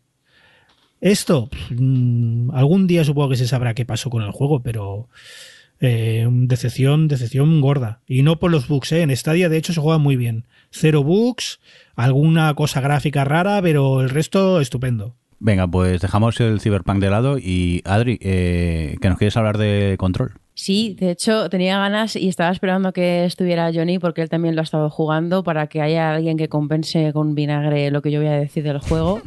Eh, pero bueno, el control, a ver, la verdad es que me ha gustado muchísimo. Supongo que no hace falta que cuente de qué va ni nada, pero pero sé que Johnny se va a, se va a meter con, con que es mucho, como me dijo a mí, humo y, espejos. Y vengo aquí a defender el humo y espejos porque también forma parte de una experiencia. Y realmente lo que me ha dado el control, aparte de que me parece que el, mundo de las mecánicas de la, bueno, las, el, cómo te peleas la acción, vamos, cómo te peleas con los malos, los poderes estos que tiene la muchacha y, gestionar un poco la, la estrategia de cómo te enfrentas a los diferentes enemigos que se te ponen delante y tal, me parece súper divertido de jugar, pero sobre todo es que estéticamente y la atmósfera y tal me ha parecido brutal. Es como, es un rollo fantasía, ciencia ficción terror sobrenatural, una mezcla ahí que, es todo, o sea, quiero decir, es, un es 14 de 10, mezcla de géneros en lo que a mí respecta. Entonces, y luego todo el mundo referencial, así un poco setentero, es un poco fringe, es un poco expediente X, o sea, y, se nota mucho que el juego, también en la forma, porque el, eh, en general lo que te cuenta cuando entras es que hay un edificio que está como, vamos a llamarlo poseído, que es una forma como muy, muy sencilla, o sea, como muy simplista de decirlo, pero aunque hay una cosa que se está metiendo en las cabezas de la gente, ¿no? Y de alguna forma los, los, creadores han querido que eso permee en la forma en la que está planteado estéticamente y narrativamente el juego. Y es muy surrealista todo el rato, todas estas cosas que utiliza cuando... O sea, es un juego que tiene muy pocas cinemáticas, así que al final es todo narrativa ambiental con el edificio y cómo utilizan esa atmósfera eh, y las pocas cosas que, te pueden contar hablando con, los personajes que te encuentras y demás. Pero a mí me ha, me ha gustado muchísimo eso, lo cómo te transmiten em, de qué va el juego y el estado un poco mental de los personajes en esa situación con muy, muy, muy poca cinemática. Es todo eso, el, la atmósfera y el ambiente. Y no sé, yo lo he disfrutado mogollón, me ha parecido, me he metido en el rollo este onírico pesadillesco que tiene y y estaba, estaba flipando bastante. Y además tiene un modo foto que es el peor modo foto que he visto nunca jamás en la vida y el juego mola tanto que he sacado fotos muy chulas. y eso que yo no soy nada de quedarme a vivir en los modos foto, la verdad. La verdad. Pero bueno, antes de seguir voy a dejar que Johnny eh, diga algo. Luego ya le, replico. Qué manía con el vinagrismo, de verdad. Ah, vamos a ver. No digas eso cuando spoiler sale mal. No sale mal. Si yo cuando hablamos aquí de control, yo dije que me había gustado porque esto es gente de Remedy, es muy buena en lo suyo. Que sí, humo y espejos, pero humo y espejos bien. El problema de control es lo que habíamos hablado antes, que eh, por la situación que tenía en ese momento Remedy después de Alan, de Alan Wake, no, de el juego aquel con Microsoft, eh, Quantum Break. Después era, era, la que era, tenían poco dinero y se nota, se nota que este juego era vamos a invertir lo que nos queda en hacer lo que podamos, por eso está encerradito. Cerradito bien. Es que eso lo, has dicho antes y no lo entiendo. Es cerradito, o sea, no sé si es que tú sabes algo del desarrollo que yo no, y a lo mejor la idea del juego era que La idea del juego es poder. Pero el edificio, esto, va, esto va a sonar de clichés este, pero en este caso encaja. El edificio es un personaje y está planteado el juego y los niveles y la experiencia en base a eso. Es tu relación con el edificio, literalmente ese es el juego. Utilizas el edificio, es parte de la mecánica, utilizas el edificio para romperlo y tirarle las cosas a los malos. es que está todo integrado en lo del edificio. ya ves cómo no hacía falta bajarme el micro, Jordi. Que sí, escúchame, escúchame que te alteras. Escúchame, Me altera mucho. Porque esta gente es como ha hablado antes Rafa. Antes de hacer el juego sabían el presupuesto y sabían dónde podían llegar. Y cuando digo lo hicieron cerrado es porque sabían que tenían pocos assets y pocos medios y hacer un edificio cerrado o casualidad todo chapado, me, ¿qué, me, ¿qué me aporta a mí como desarrollador? Poder utilizar copia y pega constantemente. A eso me refiero con que es un juego cerrado. Que las mecánicas son cojonudas, por supuesto, porque esta gente es buenísima. Pero que se le nota que este juego, si le pones el triple de presupuesto, es la pena que tenía yo. Sé que el juego es muy bueno, sé que esta gente escribe muy bien, sé que el core del juego eh, jugablemente es divertidísimo, los mejores combates de disparos de mucho, mucho tiempo. Pero pero, y, eso lo has visto tú también, le faltan unos meses de poner dinero para pulir de poner dinero para, quiero que me para arreglar las cargas. Para entenderte realmente, ¿qué te falta en este juego? Me falta el, Remedy grande. Me falta. Ya estamos. no me hables de. Ah, no me hables, no me compares con otros juegos de Remedy. Ah, Remedy, dislexia. Ah, háblame de este juego. ¿Qué te falta en este juego? Este juego. Para yo entenderte, ¿eh? Yo solo quiero entenderte. Que lo, pulan. Que lo pulan. Por ejemplo. con el pulir. Por ejemplo. Tú sí que eres un muy espejos, que me des ejemplos. Que la pantalla. Cállate, Adriana Izquierdo. Cállate y escucha. No puede ser que un juego de esta gente que son muy buenos no sepa hacer un checkpoint bien. No puede ser que las pantallas de carga a veces duren dos minutos. Es inviable. No puede ser. Y eso se arregla como metiendo más dinero, que no tenían, si yo lo entiendo. Si yo lo entiendo. Mi, única pena con Control, que es un juego que me he pasado dos veces, Adriana, dos veces, mi única pena es que me hubiera gustado que Remedy hubiera estado en otra situación y hubiera podido hacerlo mejor. Ya está. Mira, yo, o sea, sigo sin entenderte, de verdad. O sea, que ya lo, ya lo hablaremos fuera de esto, porque es real que sigo sin entenderte más allá de las cosas obvias, que sí, estoy totalmente de acuerdo. Lo de literalmente dos minutos de, de carga cuando te matan y se tiene que recargar el juego, es real, ¿eh? O sea, una vez lo conté, dos putos minutos empezando a que se recargara el juego. Pero, por ejemplo, a veces en el mismo punto que yo entiendo que esa carga, cuando te has ido al Albacete, tenga que volver a cargar los assets del inicio. Pero si te matan al lado del checkpoint, tienen la misma carga la misma. ¿Eso, ¿Eso cómo se hace? Bueno, pues con tiempo y dinero, evidentemente. Vale, entonces es que me estás hablando de cuestiones técnicas que, bueno, las puedo entender, pero luego de cuestiones del juego en sí mismo, de la jugabilidad, porque además sí que es verdad que todo leyendo cosas y tal, la gente en su momento tuvo muchos problemas. Además, como eh, es un juego que de repente hay mucha, no sé cómo llamarlos, partículas, elementos, cosas en el escenario, porque, porque es tu poder, ¿no? El, romper el edificio y tirárselo a la cajeta de los malos. Eh, a la gente se le quedaba, entiendo, como ahí. A mí yo no he tenido ningún problema durante el juego, solo he tenido problema con la pantalla de carga o, bueno, cuando lo pones en pausa, que cuando lo despausas también se queda un poquito trospido. Pero mm, eh, realmente durante el juego no he tenido ese problema, entonces, no sé. Yo, si le, pongo, si le pongo pegas, que ya son unas pegas muy personales, es que tiene un puntito Dark Souls en el sentido de que cuando pasas un área y, te mata el, el, boss de, ese, de esa secundaria o lo que sea, tienes que volver a pasar todo y tienes que volver a matar a todos los enemigos otra vez y tal. Y eso, pues ya os he dicho muchas veces, me encantaría que poder jugar al Dark Souls, pero eso me genera mucha frustración. Y además, en el, eh, curiosamente, en el control, el, boss final es muchísimo más fácil que los bosses de algunas de las secundarias. Y había veces que era como, hay, de hecho hay una secundaria que te da poder, uno de los, uno de los poderes que tiene la, la prota, que en, ese poder yo no le El poder de, defensa, yo he jugado sin él porque no era capaz de pasarme ese boss. Y al final dije que le den por saco al señor este, no sé cuál era.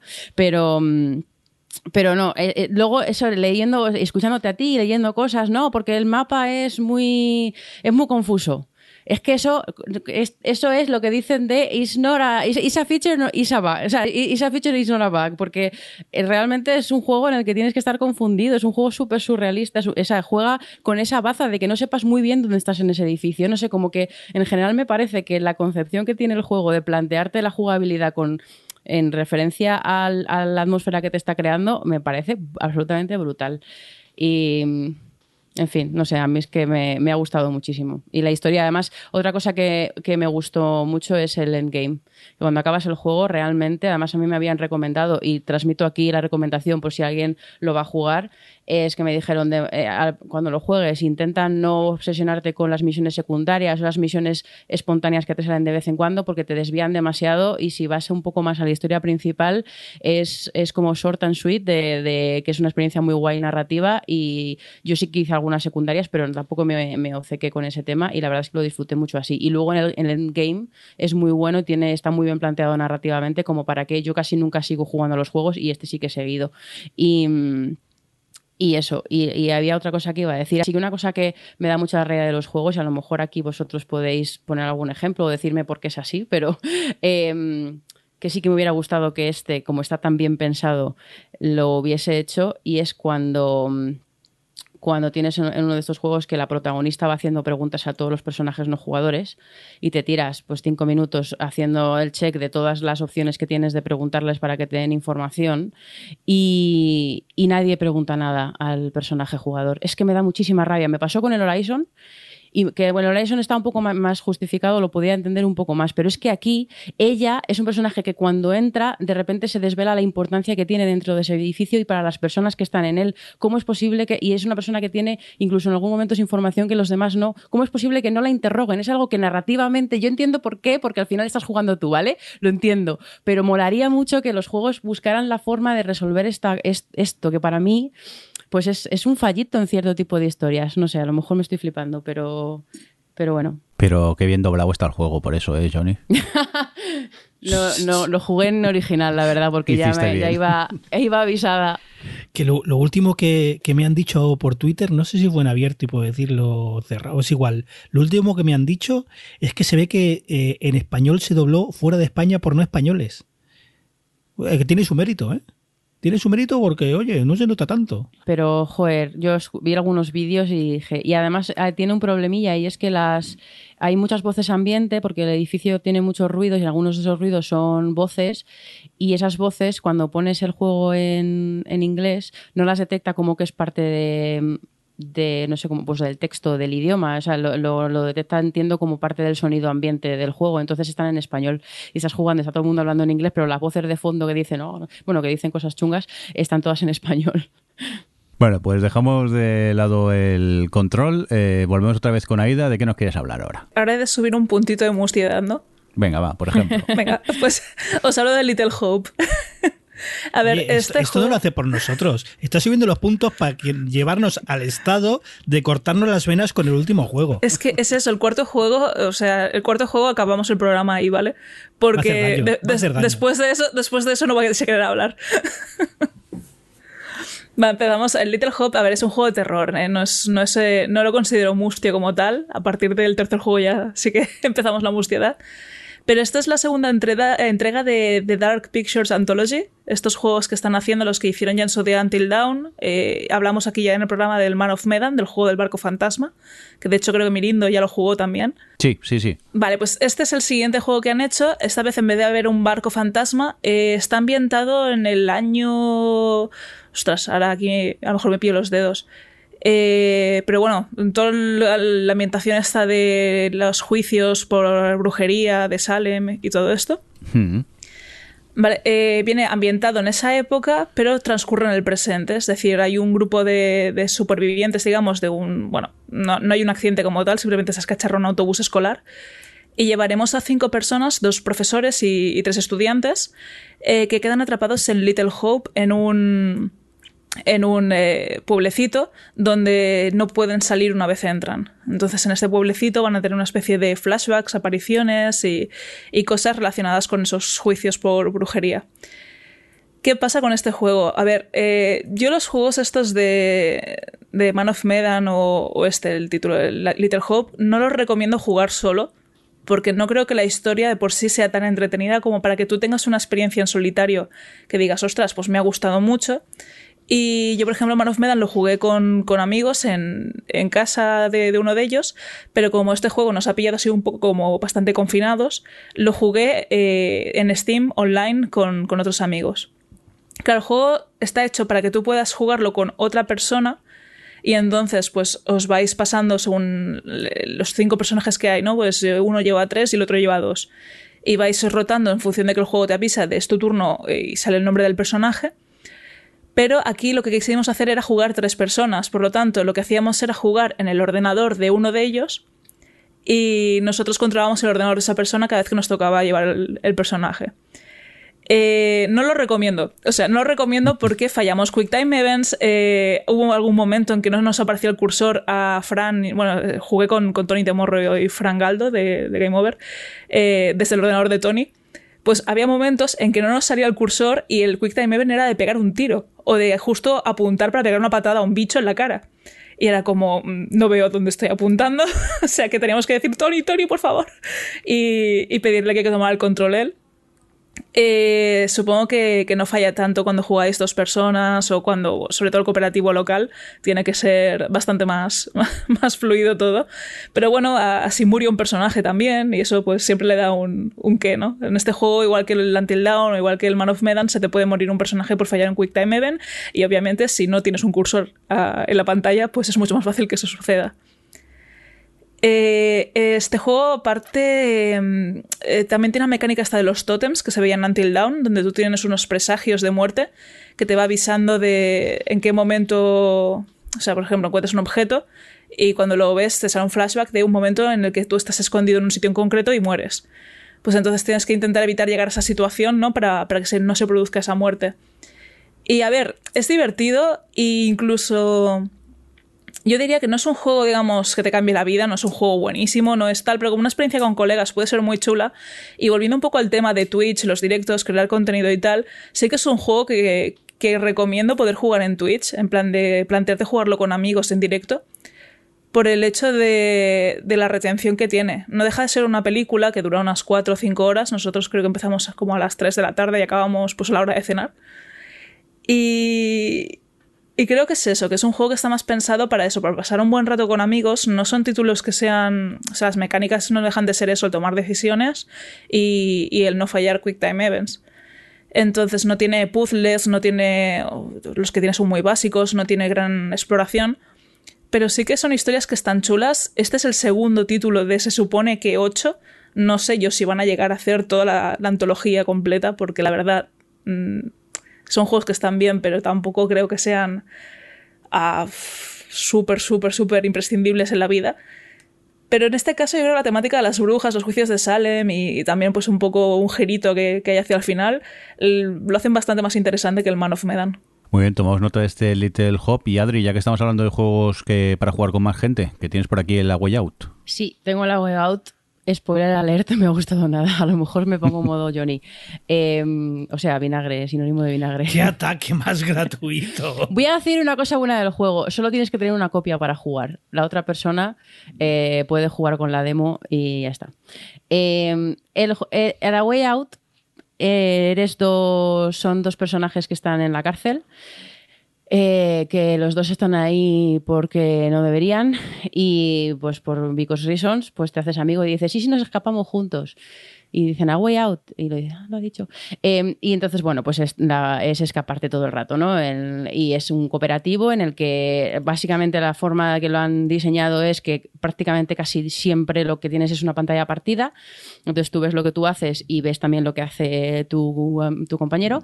Y mm, y algunas, veces cuando tu acción se supone que es un poquito más importante, la pantalla digamos que se ajusta el tamaño a quién es, está, está viviendo la conversación o la situación más importante de la historia en ese, momento, ¿no? Entonces, bueno, eh, para mí ha sido, me parece, me ha parecido una decepción brutal, porque me parece que tiene un problema de base, y es que el, el, el gameplay en sí, o sea, las, las, las acciones que tienes que hacer es que no son nada interesantes ni estimulantes, son muy simples, son muy obvias, son muy aburridas. Es en plan, ojo, ven, que necesito que tú también le des al errado para abrir esta puerta. Tensión. O sea, no, no, realmente me ha parecido, y yo entiendo que, que técnicamente seguramente sea un super avance y tal, y también entiendo que eh, es un juego muy narrativo y que el, foco, el foco del juego es, está en la parte narrativa, pero es que ahí tengo el segundo problema, y es que la historia es la, hemos, o sea, es un puro cliché. Lo hemos visto mil veces. Él, el yo, que es, es Vincent, es el señor mayor, más calmado, más. Eh, eh, pues eso, de hacer las cosas bien, tal, y el otro es como más jovencillo, más rebelde, más de sangre caliente, eh, los dos están escapando, ha, ha, habido un mafioso que les ha, que les ha hecho, ha hecho que los dos estén en la cárcel y todas las situaciones que se generan las hemos visto 500.000 veces en las películas. Los diálogos son súper obvios. O sea, no es que sea, dices, pues si fuera una historia muy guay, emocional, que me interesara, que me molaran los personajes, pues oye, a tope con, con esto, pero es que es, es muy cinematográfico todo el rato y no es una historia interesante. Entonces, ni por la parte de la jugabilidad, ni por la parte de, del de la narrativa. Entonces, no sé, yo entiendo y una cosa que me parece interesante pensar es que yo lo pensaba el otro día cuando en una situación que se nos planteó en el juego. Yo juego con mi hermano. Eh, yo entiendo que, teniendo dos jugadores que a lo mejor están a diferente nivel, no puedes plantear situaciones muy complicadas porque entonces puedes generar una frustración en tu compañero porque no avances una, un, una, parte. Teníamos una parte, por ejemplo, que había que conducir un coche y la, el otro, uno conducía la ranchera y el otro estaba detrás de la ranchera con la pistola. Y a mí me tocó conducir. A mí me toca conducir. Es que manda cojones. Yo solo que sé conducir de dos formas, de lado a lado o chocándome con todo. Entonces, claro, pues no, eso no, no computaba. Entonces yo entendí, ahí fue entendí, digo, vale, el planteamiento de jugabilidad más o menos sencillita lo puedo entender por esto, ¿no? Porque estás, si no, atado al nivel de la otra persona. Pero, pero eso es que narrativamente se me queda muy plano todo el rato, no lo sé. Yo, y aparte, otra cosa que me pasa con, o sea, si de verdad es un juego cooperativo y tienes estas limitaciones y todo son cosas como muy sencillitas de venga, pues yo voy a, yo tenemos que distraer a este guardia, tú distraele que yo voy por aquí, ¿no? Y tienes esa conversación. El split screen, no sé si es que es una cosa, un requerimiento técnico que tenían que hacer, pero no lo entiendo, porque entonces no me muestres la pantalla de mi compañero, déjanos que hablemos, déjanos que nos contemos las cosas, deja que cada uno tiene sus conversaciones, ¿no? Y, y tú oyes el, el audio del otro, lo oyes un poquito más bajito que el tuyo, si tienes, estás conversando, pero tú ves todo el tiempo lo que está haciendo tu compañero, incluso en situaciones que son conversaciones privadas de los personajes. Yo estoy teniendo ahí una conversación súper intensa con mi mujer y, y, y, y, mi compañero lo está viendo. Entonces, como que quitas un poco la gracia de generar esa tensión, de tener que darte información, de buscar la forma de hacer la estrategia, porque estás viendo, hay un momento que, que hay un, estás, está uno en su celda, que está celda con celda, y uno está vigilando que no venga el guardia, y el otro está eh, a, ver si rompe el, el váter para meterte por detrás y escaparte, ¿no? Eh, no te hace falta que tu compañero te diga ahora, ahora, porque tú lo estás viendo en su pantalla. Entonces, no entiendo tampoco esa estrategia narrativa de, con este tipo de juego de partir la pantalla. Así que son todo decepciones. No me ha gustado, me parece muy aburrido, la verdad. No sé si tenéis algo que comentar de todo lo que he dicho. sobre lo que comentas, bueno, eso, eso último, eh, sobre todo lo último. Ahora, ahora voy a hablar de las limitaciones técnicas. Y es que realmente hacer un juego que se vea diferente de si estás jugando dos personas en el mismo sofá, ¿no? El co-ouch que se llama, ¿no? Es Esto decir, es, no es, el- no es, es- o sea, lo yo juego Sí, sí, con sí, mi hermano, pero Es que vuelvo a decir, es el mismo juego, el mismo ¿eh? juego se puede jugar. Sí, sí, sí. Ah, el mismo juego se puede jugar remotamente o los dos en el mismo sofá. Entonces, es complicado, es complicado hacer un juego y que las- se vea totalmente diferente si estás online, que es complicado. No estoy diciendo que no se puede hacer, es complicado. Entonces, la excusa es, pues se verá exactamente igual si estáis en la misma partida, en la misma consola, como si estáis en dos máquinas diferentes, en dos sitios diferentes. ¿Vale? Ese es el motivo. Más que nada es un tema técnico, es un tema de, de ahorrarse costes. Y el otro, lo otro que quiero comentar es, es sobre el director, que el director del juego, Joseph Fers, es un director de cine. Eh, es un director de cine que llegó a los videojuegos con una obsesión. Y la obsesión es que la gente se pasara sus juegos. Que la mayor cantidad de gente se pase a sus juegos. Obviamente, no sé tú, Adri, pero, pero posiblemente no, no te lo acabes pasando porque te has cansado y todo esto. Pero lo ha conseguido. De hecho, de hecho, lo ha conseguido. Es decir, su, uno- su juego, eh, A Way Out, sobre todo cuando salió y demás, es uno de los juegos que más se ha pasado a la gente precisamente por esto, ¿no? De, tener algo que hacer dos personas juntas y demás, y las mecánicas sencillas. Esto hacía que prácticamente todo el mundo, eh, pues, pues tuviera eh, esa habilidad de pasárselo, porque no era complicado, era algo que muy repetitivo, muy sencillo, muy que está ahí, y lo ha conseguido. O sea, decirte, o sea, porque esto lo, lo hemos hablado antes del programa y he estado leyendo y realmente, que además hablamos aquí de- del problema de las completion rates de los juegos hace unos programas, que a, a lo mejor fue porque salió esta, este, estas declaraciones de este señor eh, que nos, nos animamos a hablar del tema, no me acuerdo, pero realmente lo que él decía es que a partir de la Way Out, viendo el completion rate de la Way Out, que no, no llegaba al 50%, pues se, la- se había deprimido y se había pro- propuesto que para el siguiente, que es el que viene ahora, que no sé, It Takes Two, creo que se llama, eh, que lo iba a hacer súper mega entretenido. Pero también me, me- me hace mucha gracia esto que dices, porque yo entiendo, ¿vale? Y se nota mucho que él que quiere poner un- el foco en el, en el elemento narrativo. Y no sé si luego más adelante mejora un poco en ese aspecto, pero es que es que, es que no. Es que no es, no es interesante, es que no es divertido, es que no Ojo. es emocional, es que no. Ojo que y- se ha y entiendo lo deprimido que él. dices, ¿eh? que yo si sigo jugando es porque juego con mi hermano, pero también Claro. porque no tengo la capacidad a lo mejor de jugar a otros juegos con mi hermano en mi casa porque estamos confinados. Pero y es una forma que estamos conectados y estamos con el jaja y nos lo pasamos bien porque nos reímos nosotros, pero no porque no, el juego no Pero precisamente, pero, pero también vamos a decir, eh, primero que se haya deprimido porque ha hecho el 50% de completion rate. Sabéis que es una locura, un completion rate del 50%, Sí, sí, es, muchísimo. Entonces el que se ha deprimido es él, pero conceptualmente, sobre todo al principio, porque claro, cuanto más pasa el tiempo, pues más le ves las costuras, pero al momento, eh, eh, eh, si comparabas con otros juegos, era mucho más alto, incluso del 80%. Y claro, hoy en día, pues, pues claro, cuanto más tiempo pasa, pues ves otras alternativas, el juego está barato, no te importa pasártelo, no te importa pasártelo. No sé, la verdad es que esto consiguió y no es emocional, no apunta a ningún sitio, no es interesante, no es un juego excelente. Es lo que es y está diseñado con eso en mente. ¿Qué es lo que ocurre? Que precisamente como ha fallado en muchas cosas y se da cuenta en las que ha fallado, pues ahora su objetivo para el siguiente juego es pulir esas cosas que precisamente es de las que te estás quejando, Adri. Y esto es muy curioso. A mí, sinceramente, lo he visto jugar este juego y me parece eh, mediocre. ¿A qué más? Me parece entretenido como para jugar a- mm, en dobles. Y ya está. O sea, ya veremos qué ocurre con el siguiente. A ver, a mí el juego eh, me pareció muy simple, argumentalmente muy básico y previsible todo, pero sí que es verdad que lo jugué con David Chaeva y nos echamos unas risas. Realmente nos lo pasamos bien, pero por el hecho de que ibas jugando, le ibas comentando, ibas haciendo chistes y te echabas unas risas, que era lo importante principalmente. Claro, yo en mi caso, por ejemplo, lo jugué con mi hermano, que llevábamos pues un montón de años sin jugar a nada juntos. Aprovechamos ratos donde mi sobrino no estaba para eh, ir jugándolo en cooperativo local. Y claro, para mí es como algo especial de decir, ostras, llevaba un montón de años sin jugar a nada conjuntamente con mi hermano, pero a la vez es eso, reconozco que la historia es muy básica, que lo que decía Adri, es muy de clichés. Pero no sé, fue un rato entretenido por eso, por lo que digo también del el pasar el rato con mi hermano, que hacía años que no, no lo hacíamos. Y esas risas que dice que te has echado, Jordi, te has echado tú con, con Saeva o tú, Adri, con tu hermano y demás, eso es parte del diseño.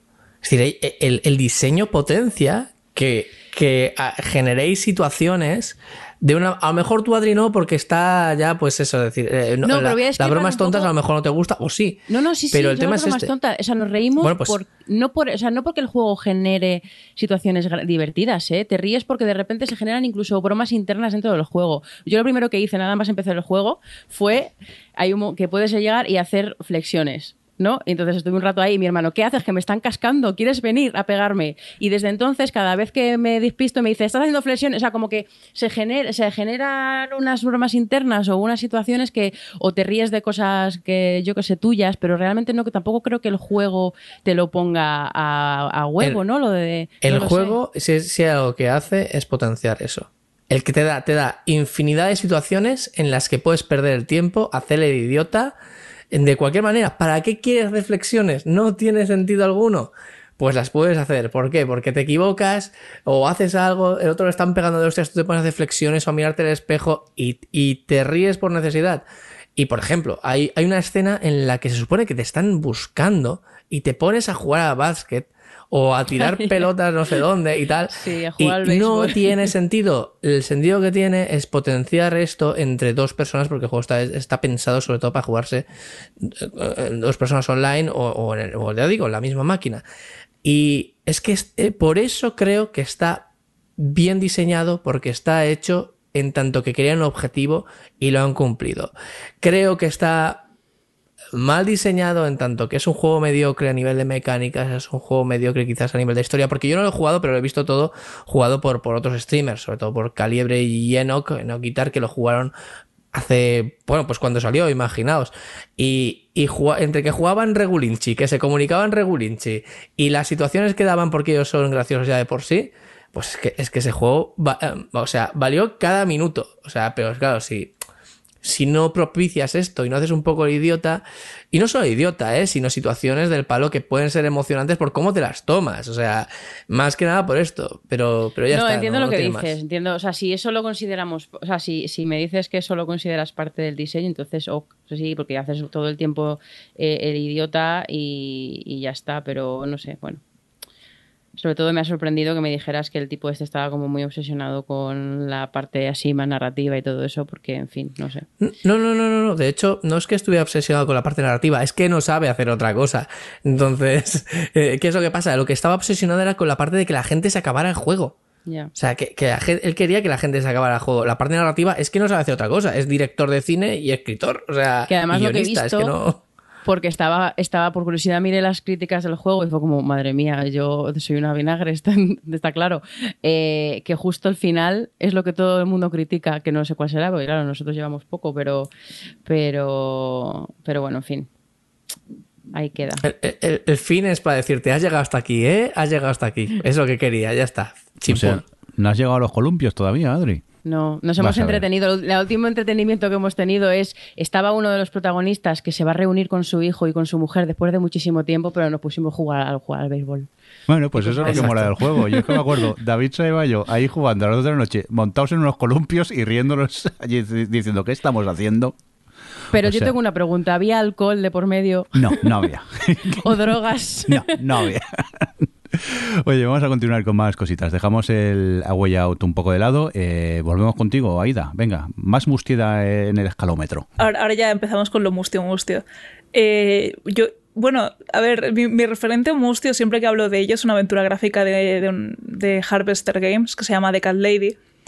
Y, de hecho eh, es uno de los tres juegos que ha sacado ya el mismo estudio. Entonces, el tercer juego no lo había jugado hasta que tuve ordenador, así que sorpresa, ya he podido jugarlo. Y se llama Lorelai. Y es una aventura 2D de, de, bueno, de este estudio que conecta con el mismo universo de, de Downfall y de Cat Lady. Es decir, hay personajes que aparecen recurrentemente en los tres juegos. Y entonces ya es como ya ves un patrón. En el juego sabes que tu personaje o alguien relacionado con tu personaje va a morir y vas a tener que hacer una serie de misiones para la reina de los gusanos. Es como que ya se va repitiendo la misma mecánica en todos los juegos. Pero me sorprendió mucho el ver el apartado gráfico de este juego porque sí que mantiene la misma estética así, pues eh, 2D indie con colores bastante blanco y negro. Pero este aportaba también verdes, amarillos, rojos. Incluso la, la propia protagonista, Lorelai, lleva flores en el pelo, lo cual era como no sé, para juegos tan, tan, tan mustios me chocó bastante. Eh, a medida que juegas el juego te enteras un poco del por qué. Eh, la historia es una chica muy joven que su padre falleció, su madre eh, pues echó un nuevo novio alcohólico que la maltrata, ha tenido un bebé con ese señor, al cual ignoran bastante ambos, y entonces estás atrapada en esa situación de, mierda, porque no tiene otro nombre, hasta que una noche pues el padre, bueno, el padre, no, perdón, la pareja de, de, de la madre, eh, se le va la olla y todo, acaba con un suicidio, un asesinato y un montón de cosas. Jodo. Sí, así empieza el juego. Entonces. Jodo. Entonces, y luego, eh, a recordar que luego hay otro escalón, ¿eh? Es que luego hay un escalón más de mustiedad, sí. Este juego es duro, es duro por el hecho de esta chica, a pesar de, de, vivir en un contexto muy jodido, incluso te explican que ha empezado a trabajar en una residencia de gente de tercera edad, lo cual lo utilizan como un recurso también para añadir mal rollete. Eh, pues lo típico de en plan de ir a la para una señora mayor muy gorda, con la piel muy colgando, la mirada perdida, y hacen que sean situaciones como, como de terror, pese a que, jolín, el trabajo de auxiliar de un geriátrico no deja de ser eso y no, no es una peli de miedo, es un, un trabajo como cualquier otro. Eh, pero eh, siempre usan eso, elementos que sean un poco grotescos o imágenes de gusanos, de cosas putrefactas y cosas así para, para poder generar algo de mal rollo y acaba pues, todo siendo una especie de bizarrada. Eh, han usado otro elemento que no contaba con él. Yo tengo una fobia que no sé cómo de común puede llegar a ser, la verdad, pero tengo fobia a los autómatas, muñecos de cera, todo lo que parezca humano en proporciones humanas, pero no, no, lo, no lo sea. Y en este juego abusan de los maniquíes, lo cual en algún momento, incluso el recurso es que el maniquí te aparezca de golpe. Y, pues eh, lo he pasado mal, lo he pasado bastante mal. Alguna vez he tenido que parar el juego, apagar el ordenador y ya volveré a otro día. Y y el caso es eh, que Lorelai, a pesar de todo eso, de todo este mundo de eh, tener una situación en casa de, pena, eh, el vecino es el único amigo que tiene, el trabajo, pues bueno, no es muy agradecido, le hacen incluso alguna broma pesada en el trabajo y, lo pasa mal. Es muy alegre. Es una tía que, ostras, lo, vive todo con mucha alegría, con cierto optimismo y que puedes, eh, bueno, su, única obsesión eh, desde que, pasa todos los sucesos esa noche es el intentar salvar a la hermana pequeña, a la hermanastra, digamos. Y entonces, y, bueno, y evitar que, que, se vuelva a producir la situación, digamos que como que puede volver atrás a, a, esa noche. Y el caso es que me llama mucha atención, ¿no? El cómo han, han hecho que esta chica eh, sea tan distinta, por ejemplo, de Cat Lady, aunque físicamente se parezca, porque los personajes se parecen mucho entre sí todos. El diseño de personajes es eh, poner la misma cara, pero con un peinado distinto y una ropa distinta. Eh, pues han conseguido darle este toque, ¿no? De, alguien que, bueno, que lucha más de, otra forma, siendo mucho más optimista, no está tan, tan cansada de la vida, sino que tiene muchas ganas por seguir viviendo. Y no sé, yo creo que, a pesar de todo, eh, yo qué sé, te, dan un medidor de karma en el cual tú haces algunas acciones para ayudar a los demás y te suben el karma, ¿no? Son tus propias decisiones y acciones en el juego eh, lo que determinan cómo va a ser ella de, resentida y vengativa o de, de, persona benevolente que a pesar de todo solo, solo busca lo mejor para los suyos y, y la gente a su alrededor. Lo he encontrado quizás el más, el más flojo de los tres, porque sí que es cierto que al tener este punto de alegría y optimismo le quita, le quita bastante mustiedad a lo que es la, la saga. Pero me ha gustado mucho el concepto del desarrollo del personaje, de que sobre todo las decisiones que tú tomes pueden hacer que ella pues eh, se encuentra con que le piden que, que, a un señor alcohólico lo ayude a que recaiga cuando está intentando dejarlo y puedes tomar la decisión de no de, de hacer que quitarle las botellas y hacer como apareces como una especie de fantasma en su vida, ¿no? Y puedes ayudarle a, a, que no recaiga. Pues este tipo de cosas, eh, no sé, es mustio, pero tiene un punto bonito que, que lo hace más especial. Muy bien, tomamos nota de este Lorelai, que creo que no es el más, el más mustio del ranking todavía. No lo es, ¿no? y nos vamos a, a por Rafa. ¿A qué has jugado, Rafa? Pues mira, he jugado a un juego llamado Haven, que es, significa refugio, que en, en inglés. Eh, que la temática es, pues podríamos decir sin más, ¿no? Es decir, es, es un, una especie de RPG con toques de exploración y todo esto, pero que gira alrededor de una pareja, de una pareja, de, de, de un chico y una chica que pues son, son eso, son, tienen una relación, es decir, son, son, son pues lo que sé, pues viven juntos, eh, eh, bueno, relación de pareja, ¿no? Es decir, se quieren, etcétera, etcétera. Y esto, que parezca una tontería, es muy interesante porque generalmente los juegos que hablan de relaciones, relaciones amorosas o de, ¿sabéis? Todo este tipo de, de, de, no sé, eh, historias alrededor del amor, todas giran alrededor de la conquista o de que me gusta pero no me gusta, alrededor de la tensión que hay detrás, ¿no? De, de, este tipo de situaciones. Sin embargo, Javen no. Javen es lo que viene después. Es decir, imaginaos que, pues, previamente, eso es un mundo, pues, que, pues, eh, eh, bueno, son, o un universo, ¿no? Por explorar, porque van con una nave espacial, están en un planeta, tienen que explorar. No he jugado mucho, pero eh, puede que vayan a otros planetas, o no sé, tengo que acabar de verlo, pero, ya digo, es decir, es lo que pasaría después de cualquier otro juego en el que, pues, pues hay, hay una tensión y hay todo esto. Y el amor en sí mismo, el, el, amor, el que estén juntos, en la relación entre ellos, es parte del juego. Y ostras, esto me interesa mucho porque realmente siempre nos quedamos en, en, en, en, la conquista, ¿no? Nos quedamos en el qué pasará después. Y pasa esto. Y muchas mecánicas, por ejemplo, eh, pues yo que sé que si te si, eh, si, estás herido o alguna cosa, no herido en plan, eh, pues yo que sé, cansado, ¿no? Creo más bien sería, es decir, has gastado mucha energía o lo que, lo que sea, te acercas a, a, tu pareja, ya se puedes controlarla a, a, ella o a él, te acercas a la otra persona, se abrazan, como que se hablan, no hacen como gestos de que se están hablando, no, no lo escuchas porque, porque no, estás, no estás ahí, sino que, bueno, se genera esta intimidad muy bien llevada pero que en el fondo se queda un poco ahí. Es decir, el intento es muy bueno y está muy guay como está artísticamente, es, precioso y demás. Y es el primer intento, creo yo. Es el primer intento que se ha tenido realmente de llevar esto a cabo. Seguro que han habido otros anteriormente, seguro que han habido otros juegos que han hablado del amor más allá de la conquista, por supuesto, pero en este lo han, lo han, tratado como una, como parte del mismo, como una mecánica más y como, como algo interesante que transmitir. Otra cosa es, por ejemplo, que eh, si se acercan, pues se cogen de la mano, eh, los personajes vuelan, ¿vale? Los personajes tienen la capacidad de volar, ¿no? Y se cogen de la mano y todo está muy bien diseñado alrededor de ella, digo, de, de, de todo este tipo de, de, no sé cómo, cómo explicarlo, ¿no? De quizás narrativa, narrativa que, yo no había visto antes o no había experimentado así.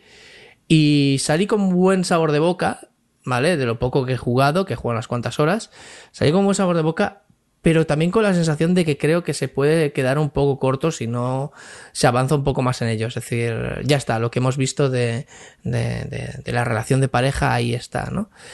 Y bueno, lo jugué con una persona que, en directo lo jugué con una persona que su trabajo de fin de carrera fue precisamente sobre el, amor más allá del romance, ¿no? Es decir, el amor, el amor como mecánica. Eh, y fue una experiencia bastante interesante. Y sobre todo si, si os gustan los juegos tranquilos en un inicio, eh, visualmente agradables, con una historia un poco diferente que contar. Y digo un poco porque al final creo que va a tornarse todo un poquito en, en pequeños clichés y todo esto, pero que el, el, el, interés por crear algo diferente está ahí.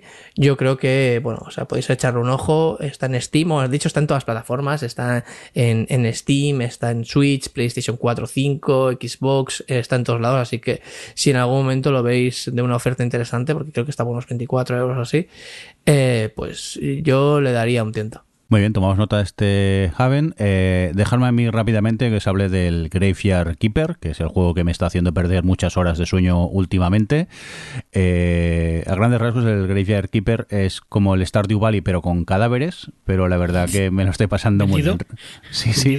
A mí me lo ha vendido también, sí. Eh, y encima, a ver, es mustio porque realmente eres un enterrador, tienes que embalsamar cadáveres, los tienes que enterrar, pero realmente el juego mmm, tiene un sentido del humor bastante divertido. Eh, y no deja de ser lo que os digo, un Star Valley. Tienes que tienes tu granja, puedes pescar, aparte tienes que encargar el cementerio, te van apareciendo personajes, estos personajes pues te piden necesito esta pieza, para conseguir esta pieza tienes que hablar con otro personaje, ir farmeando para conseguir dinero para poder comprar otra cosa Vamos, el típico juego esos de ir farmeando continuamente y pasando horas y que cuando te das cuenta, pues acabas de cenar, te echas una partidica y cuando miras el reloj son las 2 de la noche a las 3 y dices mañana madrugo, pues es lo que hay y acabas y dejas de jugar, pero yo me lo estoy pasando muy bien. Ya os digo, mmm, es juego de farmear, pasarte horas para poder conseguir eh, recursos, para poder construir otras cosas que a la vez te van a permitir hacer otras cosas.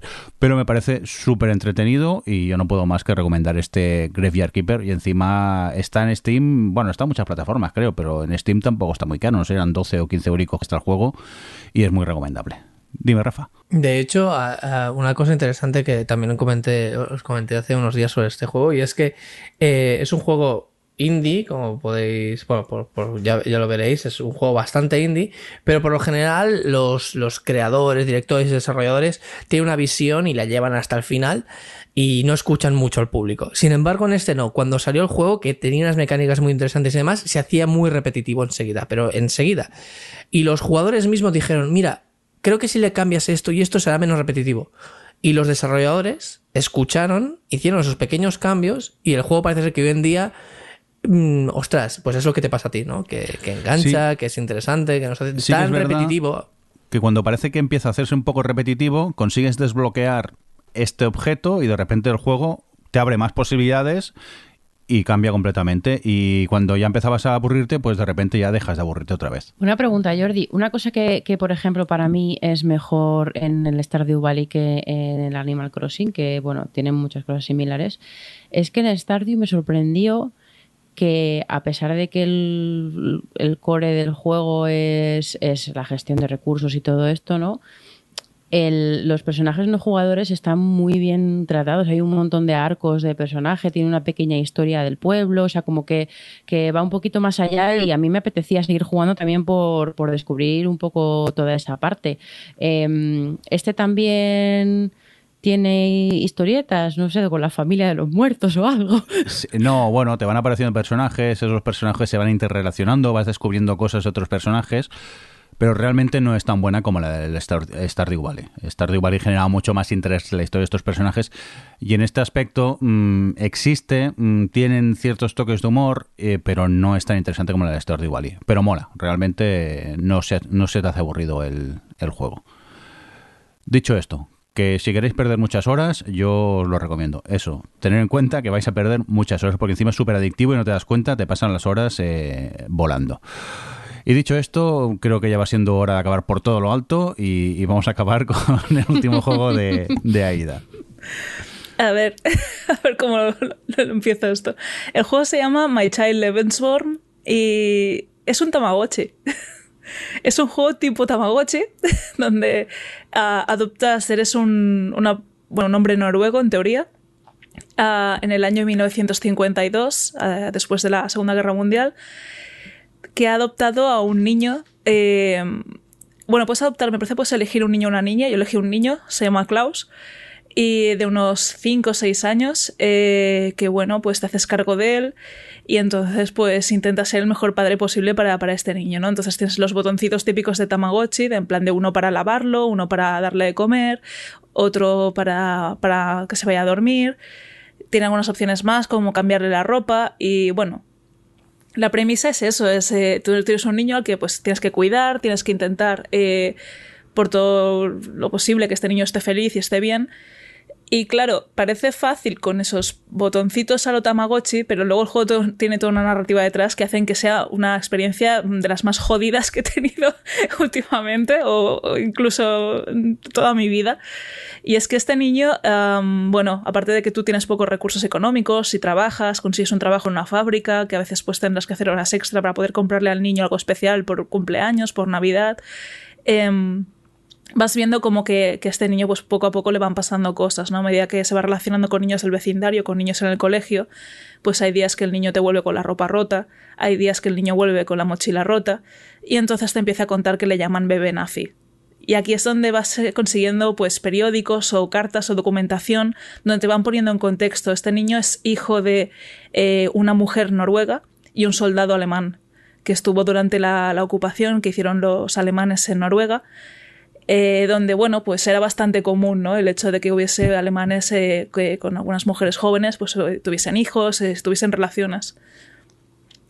claro, yo hasta donde me di cuenta es, en plan, de toda la historia que me han enseñado a mí en el colegio, siempre era, pues, respecto a cómo en España se vivió durante esa etapa, lo que hicieron o dejaron de hacer los alemanes y un poco el odio hacia los alemanes por a los alemanes, a los nazis concretamente, no a todo el pueblo alemán, pero sí que te lo enseñan mucho como eh, quiénes eran los malos, quiénes eran los buenos y por suerte pues perdieron los malos, por lo tanto todo estaba bien.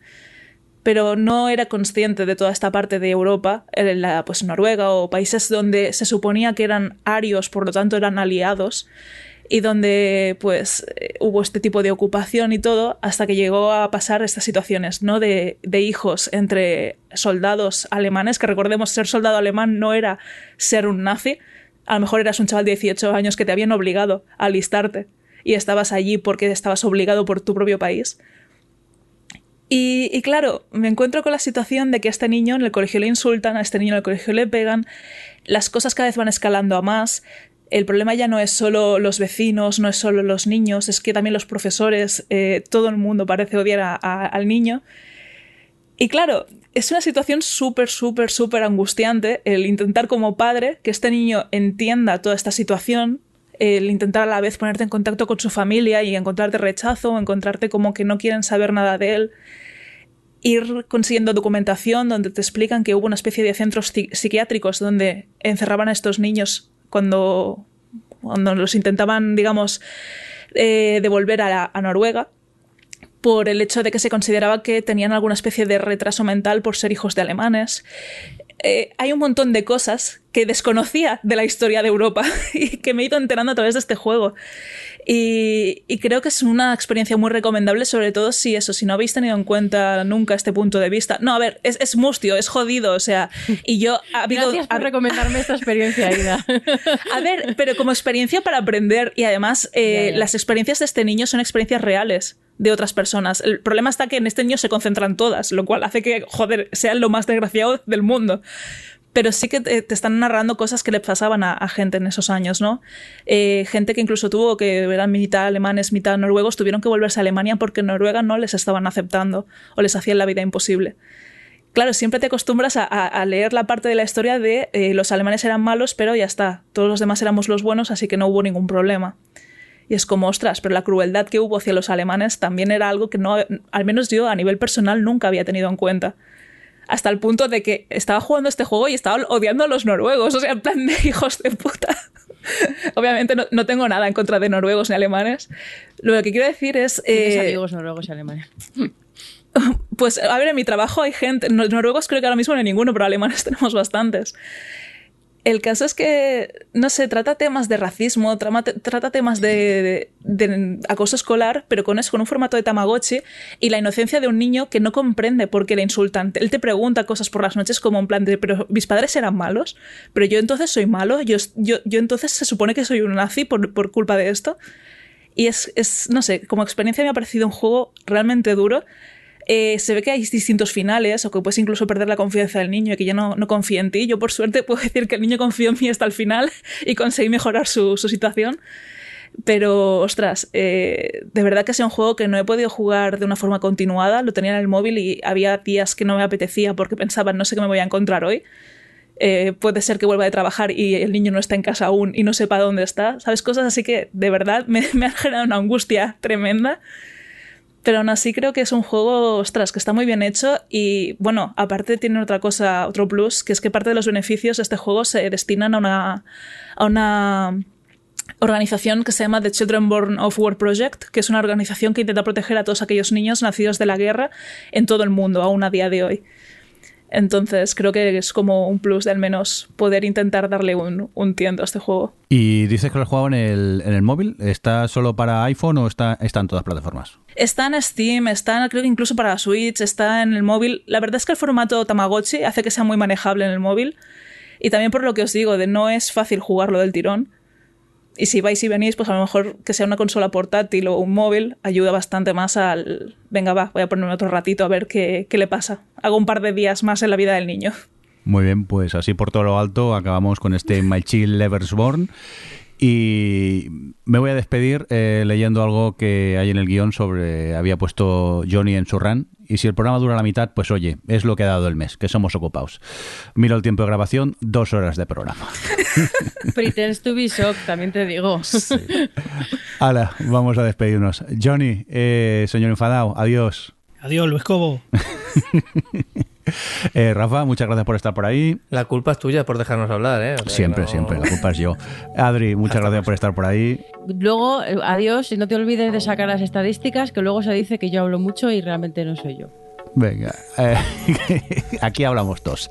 Aida, muchas gracias por estar por ahí. A vosotros. Venga, y un cordial saludo de quien nos acompañó con vosotros, el señor Mirindo. Venga, hasta luego.